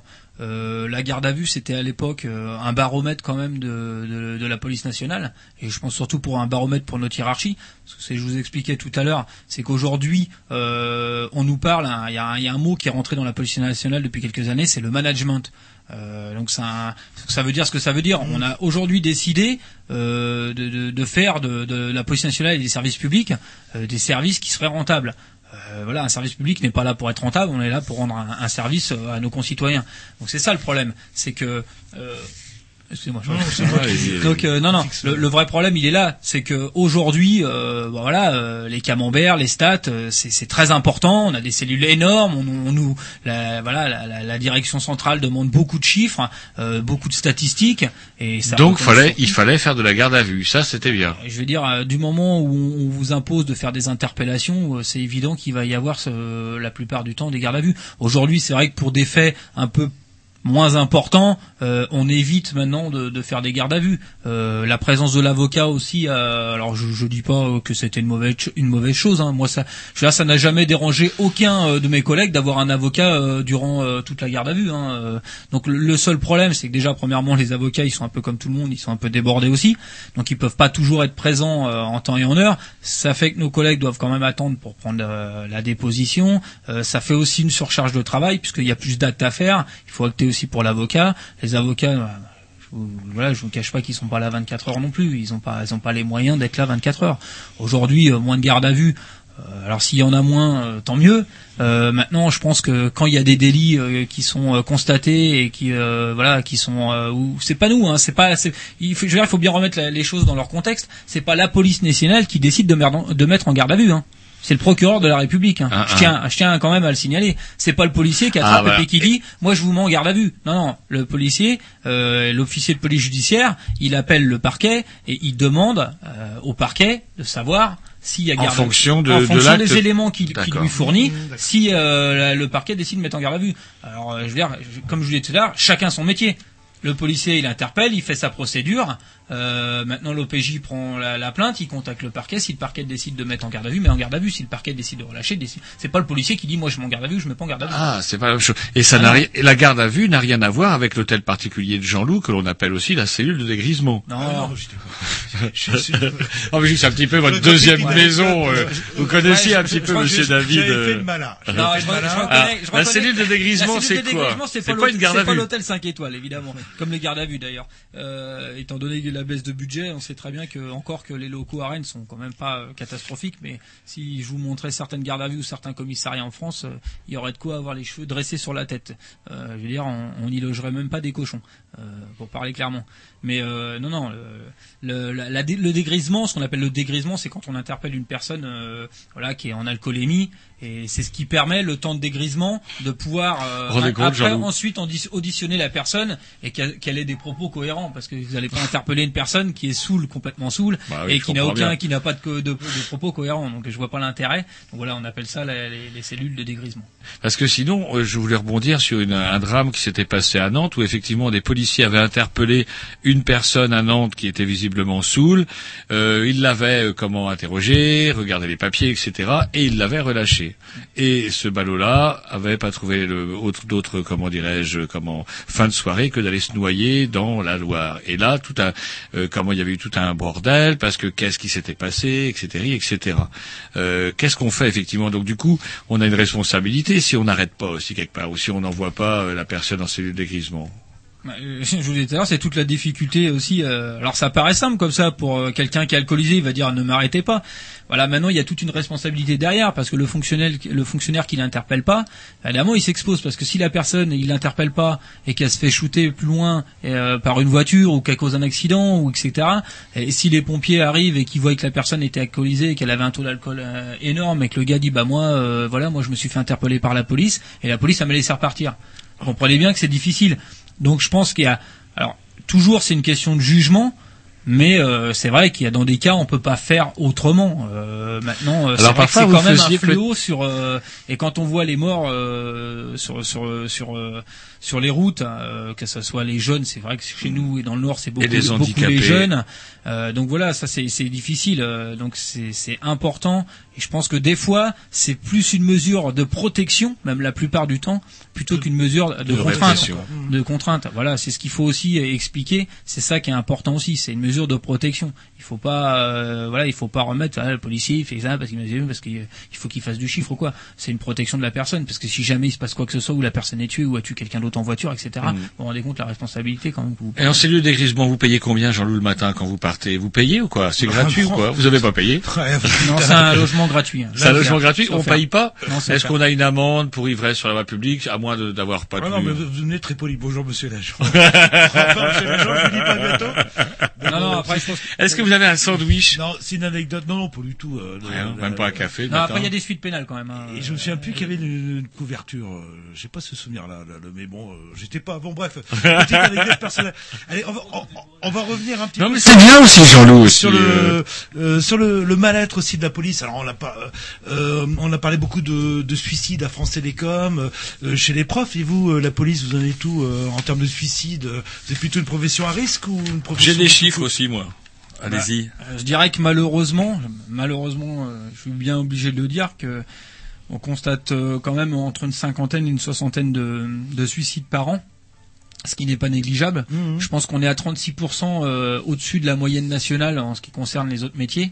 Donc moi, ce que je regrette euh, dans, dans dans tout dans tous ces, ces suicides, c'est que l'administration euh, ne prend pas en, en considération l'enquête administra- administrative ou etc.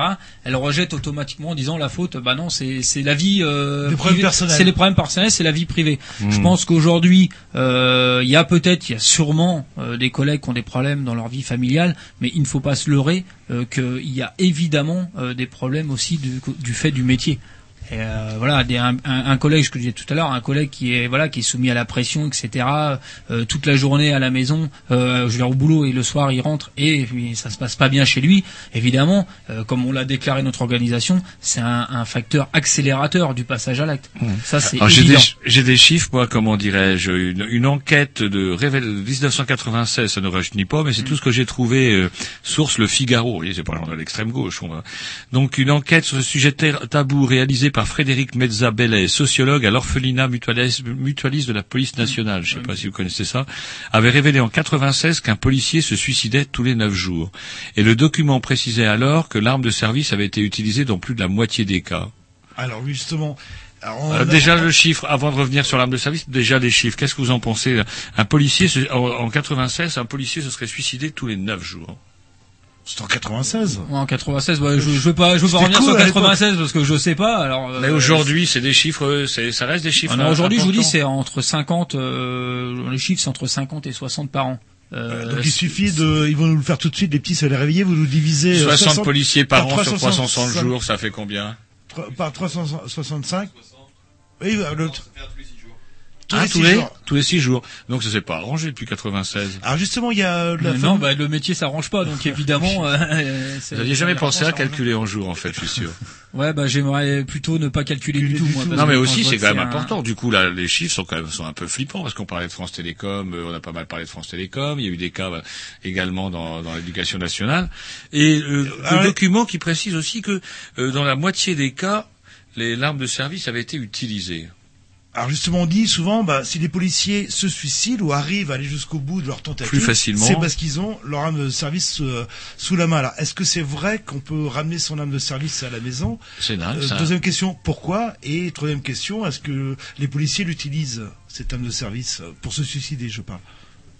Bah, c'est un fait. C'est vrai qu'ils l'utilisent parce que c'est vrai que c'est, je veux dire, c'est un peu la, la, je- je- la, je dirais la solution de facilité. Je devrais pas le dire comme ça. Oui, c'est la, c'est facilité Mm. euh, d'avoir euh, la proximité de l'arme. Maintenant, c'est un faux problème. Euh, moi, j'ai, dans ma carrière, j'ai connu plein de collègues qui se sont sui- suicidés et pas forcément avec leur arme de service et puis pas forcément chez eux. Il y a des collègues, on l'a très bien vu encore dans le sud, qui se suicident avec leur arme de service sur leur lieu de travail.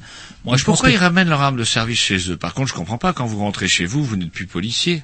Si Ah si, euh, là, voilà, ça c'est 24. important à savoir. Ah, bah, c'est que vous alors, êtes fonctionnaire de police 24 heures sur 24. C'est-à-dire, en langage clair, vous rentrez chez vous, là, après l'émission de radio, vous voyez quelque chose, euh, une agression, etc., vous pouvez euh, légalement intervenir pour... euh, Oui. Et ben je vous dirais que vous aussi. Ah, mais je peux pas arriver avec... Euh, ben non, mais c'est marqué dans le code de procédure pénale. C'est Que, bah, que tout, danger, que tout citoyen qui constate un crime ou un délit euh, a l'obligation normalement d'intervenir et de, la- de ramener la personne devant un officier de police judiciaire. Je vais le faire, moi, avec Jean-Loup, il arrête c'est pas de faire des conneries. textes. C'est écrit dans les Je vais le textes. faire, j'ai passé mon temps à vous emmener au commissariat. euh, c'est vrai que bon, euh, sur en province, il y a pas beaucoup, il y a pratiquement personne qui ramène son arme.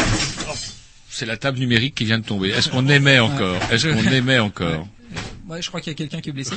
Euh, non, mais voilà, c'est l'arme de service. Moi, pour moi, c'est un, c'est un faux problème parce que de toute façon, euh, quelqu'un qui veut suicider, qui veut arriver à ses fins, euh, je vous disais, je vous parlais tout à l'heure d'un cas euh, que j'ai connu et qui s'est suicidé, qui s'est pendu.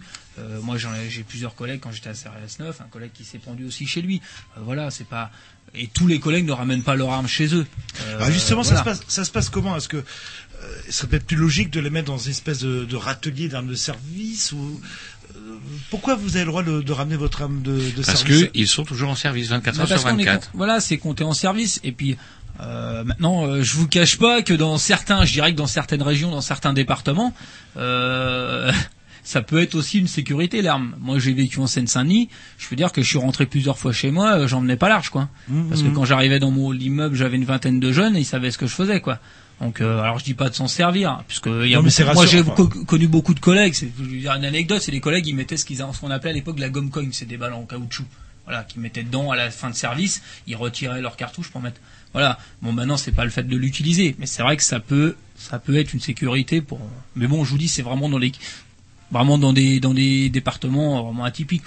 Ici sur la région rennaise, euh, il y a des râteliers, il y a des armoires fortes et les collègues déposent leurs armes après leur service. Quoi. On s'écoute un petit disque Yes. Allez, c'est parti.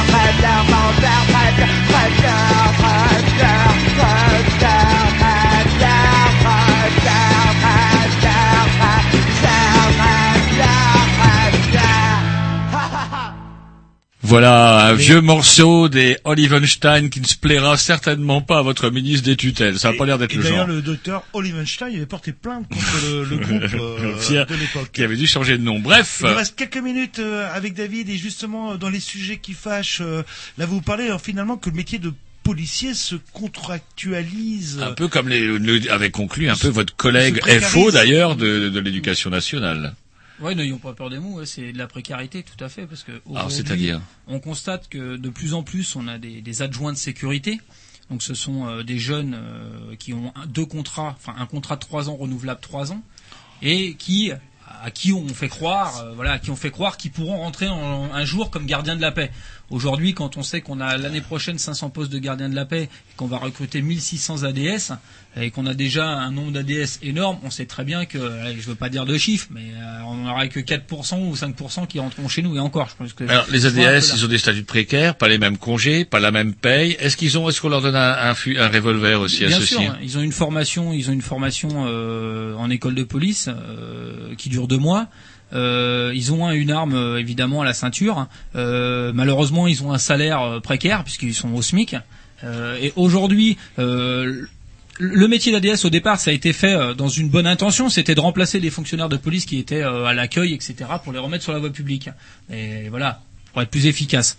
Aujourd'hui, on s'aperçoit que sur la voie publique, euh, les patrouilles euh, sont composées d'ADS. Comment on les reconnaît les ADS Alors les ADS, ils ont euh, ils ont des épaulettes bleues bleu bleu foncé. Voilà, ils n'ont pas de, de chevrons ou, ou de barrettes jaunes ou, ou grises pour les chefs ou les brigadiers. Euh, maintenant, c'est vrai que voilà, je veux dire le, le citoyen normal, euh, il va pas faire la différence.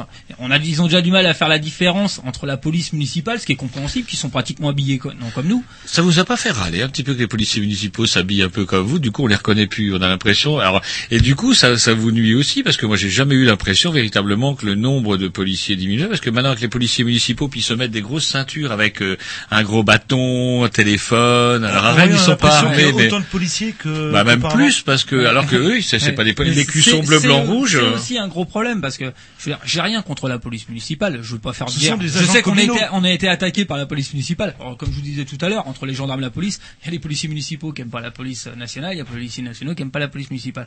Maintenant, la police municipale, pour certaines missions, malheureusement, on est bien obligé. Euh, on est bien content même de les trouver parce qu'on n'a plus les moyens d'assurer. Maintenant, je pense que, je vous disais tout à l'heure, les missions régaliennes de l'État doivent rester euh, dans le giron de l'État et ne doivent pas être transmises aux polices municipales. Parce qu'aujourd'hui, la police municipale, ça a un coût énorme euh, sur tous les administrés. Alors déjà qu'on paye des impôts pour sa police nationale et en plus faut payer sa police municipale. Donc ça va créer une police à deux vitesses et puis une police du maire. Euh, moi, je suis pas franchement convaincu que ça soit euh, si efficace que ça. Si ça peut être pratique pour aller acheter des exemplaires du canard enchaîné quand la mairesse est mise en cause, par exemple. Mais euh, et l'histoire du, du port d'armes euh, dans certaines villes l'applique euh, pour la- Ouais, les policiers municipaux. ouais. Dans le sud, Oui, pas, c'est pas oui, mal. c'est une, dé- c'est une C'est décision de chaque maire. Chaque maire prend la décision d'armer ou pas sa police municipale. À Rennes, elle l'est pas. Non, à Rennes, elle n'est pas armée. Euh, bon, euh, le problème, c'est que la mairie de Rennes, bah, c'est vrai qu'elle développe sa police municipale comme toutes les polices municipales en France. Hein. Euh, toutes les polices C'est- municipales. c'est pour sont- compenser, en fait, un manque de policiers Et tout à fait. C'est tout à fait pour compenser le manque de. de ils, ils nous le disent, les élus. euh, qui sont bien obligés eux aussi en tant que maires, ils sont aussi responsables euh, de, de leurs administrés et de la sécurité et qui sont bien obligés aussi de, de pallier au manque. Et ils le déplorent, ils le déplorent parce qu'évidemment c'est un coût euh, énorme et ça, ça se rejette sur, euh, ça, ça se répercute sur les sur les impôts, sur les etc. Donc euh, et aujourd'hui on n'a même pas que ça, on a la réserve civile et la réserve citoyenne, sans c'est parler quoi, des polices privées, parce que la réserve civile ce sont des, des retraités de la police nationale qui viennent où on paye des charges minimes sur leurs heures et qui viennent euh, bon pallier au manque d'effectifs. Moi, les retraités, j'y crèverais les pneus. Moi, s'il vient bouffer le, bouffer le pain des jeunes, c'est pas un peu choquant de voir des retraités revenir bosser? Ah, je veux pas faire de critiques. euh, Maintenant, il y a peut-être des collègues qui ont besoin, ou etc. Ah, ils ont toujours besoin. Ils ont eu tout le Non, temps besoin. Je, je pense que malheureusement, ça porte préjudice. Ça porte préjudice quand même. euh, bah, À l'embauche, à à- l'embauche, bien sûr, et bien sûr, puisque et aujourd'hui, je dirais que je- on va aller même pire parce qu'on va parler de réserve citoyenne. Ah, ça, c'est quoi, ça? Alors la réserve citoyenne, ce sont, alors je sais pas tous les vraiment les détails tenant les aboutissants dans la LOPSI 2, mais c'est des effectifs qui vont venir, euh, alors des, des gens euh, qui feront une formation de 15 jours. hein. Euh, J'en ai vu dernièrement à la télé qui ont fait une formation dans une gendarmerie de 15 jours et qui pourront euh, donc prendre des postes, voire peut-être peut-être peut-être être armés, puisque c'est et, et venir et venir en renfort des policiers nationaux. Super. Alors, moi je tiens à dire quand même que le métier de policier c'est pas un hobby. Moi, je suis pas boucher et je vais pas faire pendant un mois dans, dans l'année euh, le métier de boucher. Je veux dire, chacun son métier. On est tous professionnels. Et si les policiers se mettent à devenir bouchers rien que pour le plaisir, ça Non, va pas me rassurer. Quand vous passez, dire boulanger. quand on passe le concours de, de policier, je pense qu'on doit regarder vos, euh, comment on appelle ça, votre euh, casier judiciaire, euh, qui doit être parfaitement vierge. À la, à la police municipale, est-ce que il y a ces mêmes euh, euh, Si, ils ont une, contraintes si, si, ils ont une cellule, Contraintes. ouais, si, si, ils ont une cellule de recrutement qui est quand même, il faut pas leur, euh, ils ont une cellule de recrutement qui Par est quand contre, même assez fiable. La réserve citoyenne, ça va être assez flippant par contre. Bah, c'est assez flippant même parce moi, que on se dit que toutes les personnes qui ont été rejetées, qui n'ont pas eu le concours, elles vont pouvoir s'y présenter. Ça fait un peu peur. Aujourd'hui, on a déjà les ADS qui sont pas des fonctionnaires à part entière. Et je suis désolé, nos collègues sur le terrain, ils doivent non seulement effectuer leur mission, mais doivent quand même faire attention aux ADS.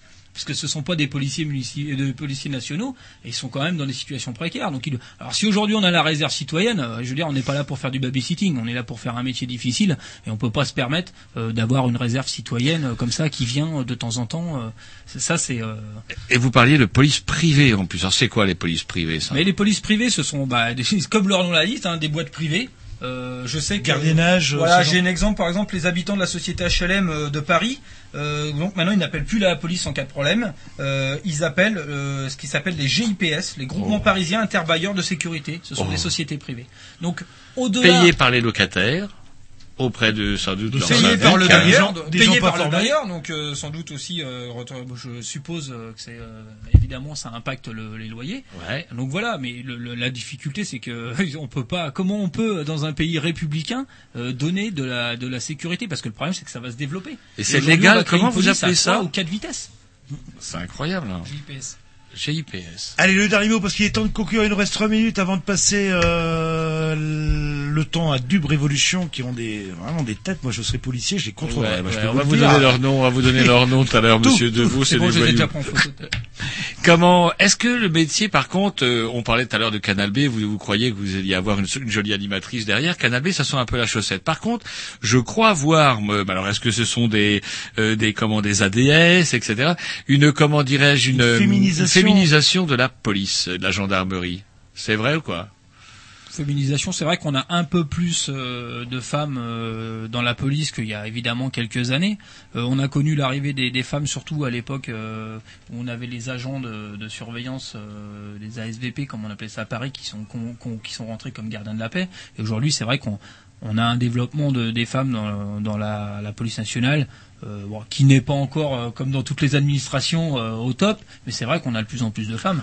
Et euh, j'ai pas, je Ça suis s'est pas bien un passé convaincu, mais elles, sont- bien sûr, elles font leur. Il y a pas eu, est-ce qu'il n'y a pas eu une certaine comme, euh, réaction de certains vieux, comment dirais-je, policiers, quoi, pas de gonzesses euh, Non, non, non. Bah, vous savez, des vieux policiers, malheureusement, euh, il y en a plus beaucoup. Et puis, euh, non, je pense qu'on est passé euh, au-dessus de ça depuis longtemps. Euh, on a des fonctionnaires de police féminines qui font très bien leur travail. Et de toute façon, quand vous devez confier votre vie dans une patrouille, je pense qu'il vaut mieux être, euh, il vaut mieux être soudé euh, plutôt qu'à critiquer. du sexisme ou, euh, voilà, comme du ça. sexisme. Bon, euh, comme dans tous les métiers, c'est vrai que ça a été dur pour elles pendant une, une longue période parce que c'est vrai que c'était un, un métier, comme on dit, un métier d'homme. Et elles en ont pris quand même plein la figure. Mais on a des caractères forts dans la police nationale. Et, Les mentalités ont évolué euh, en Ouais, parallèle. tout quoi. à fait. La mentalité a évolué. Maintenant, c'est plus pareil. Très bien, on vous remercie. Il est temps de rendre l'antenne. On se met le dernier morceau. On vous dit Oh, salut. À la semaine prochaine. Dans les, dans les interviews, dans les interrogatoires, C'est lui méchant. qui fait le Ouais. Méchant. Ah, il faut un méchant gentil. Bah, voilà. C'est la méthode américaine. Bah, c'est lui le gentil, c'est moi le méchant. C'est parti.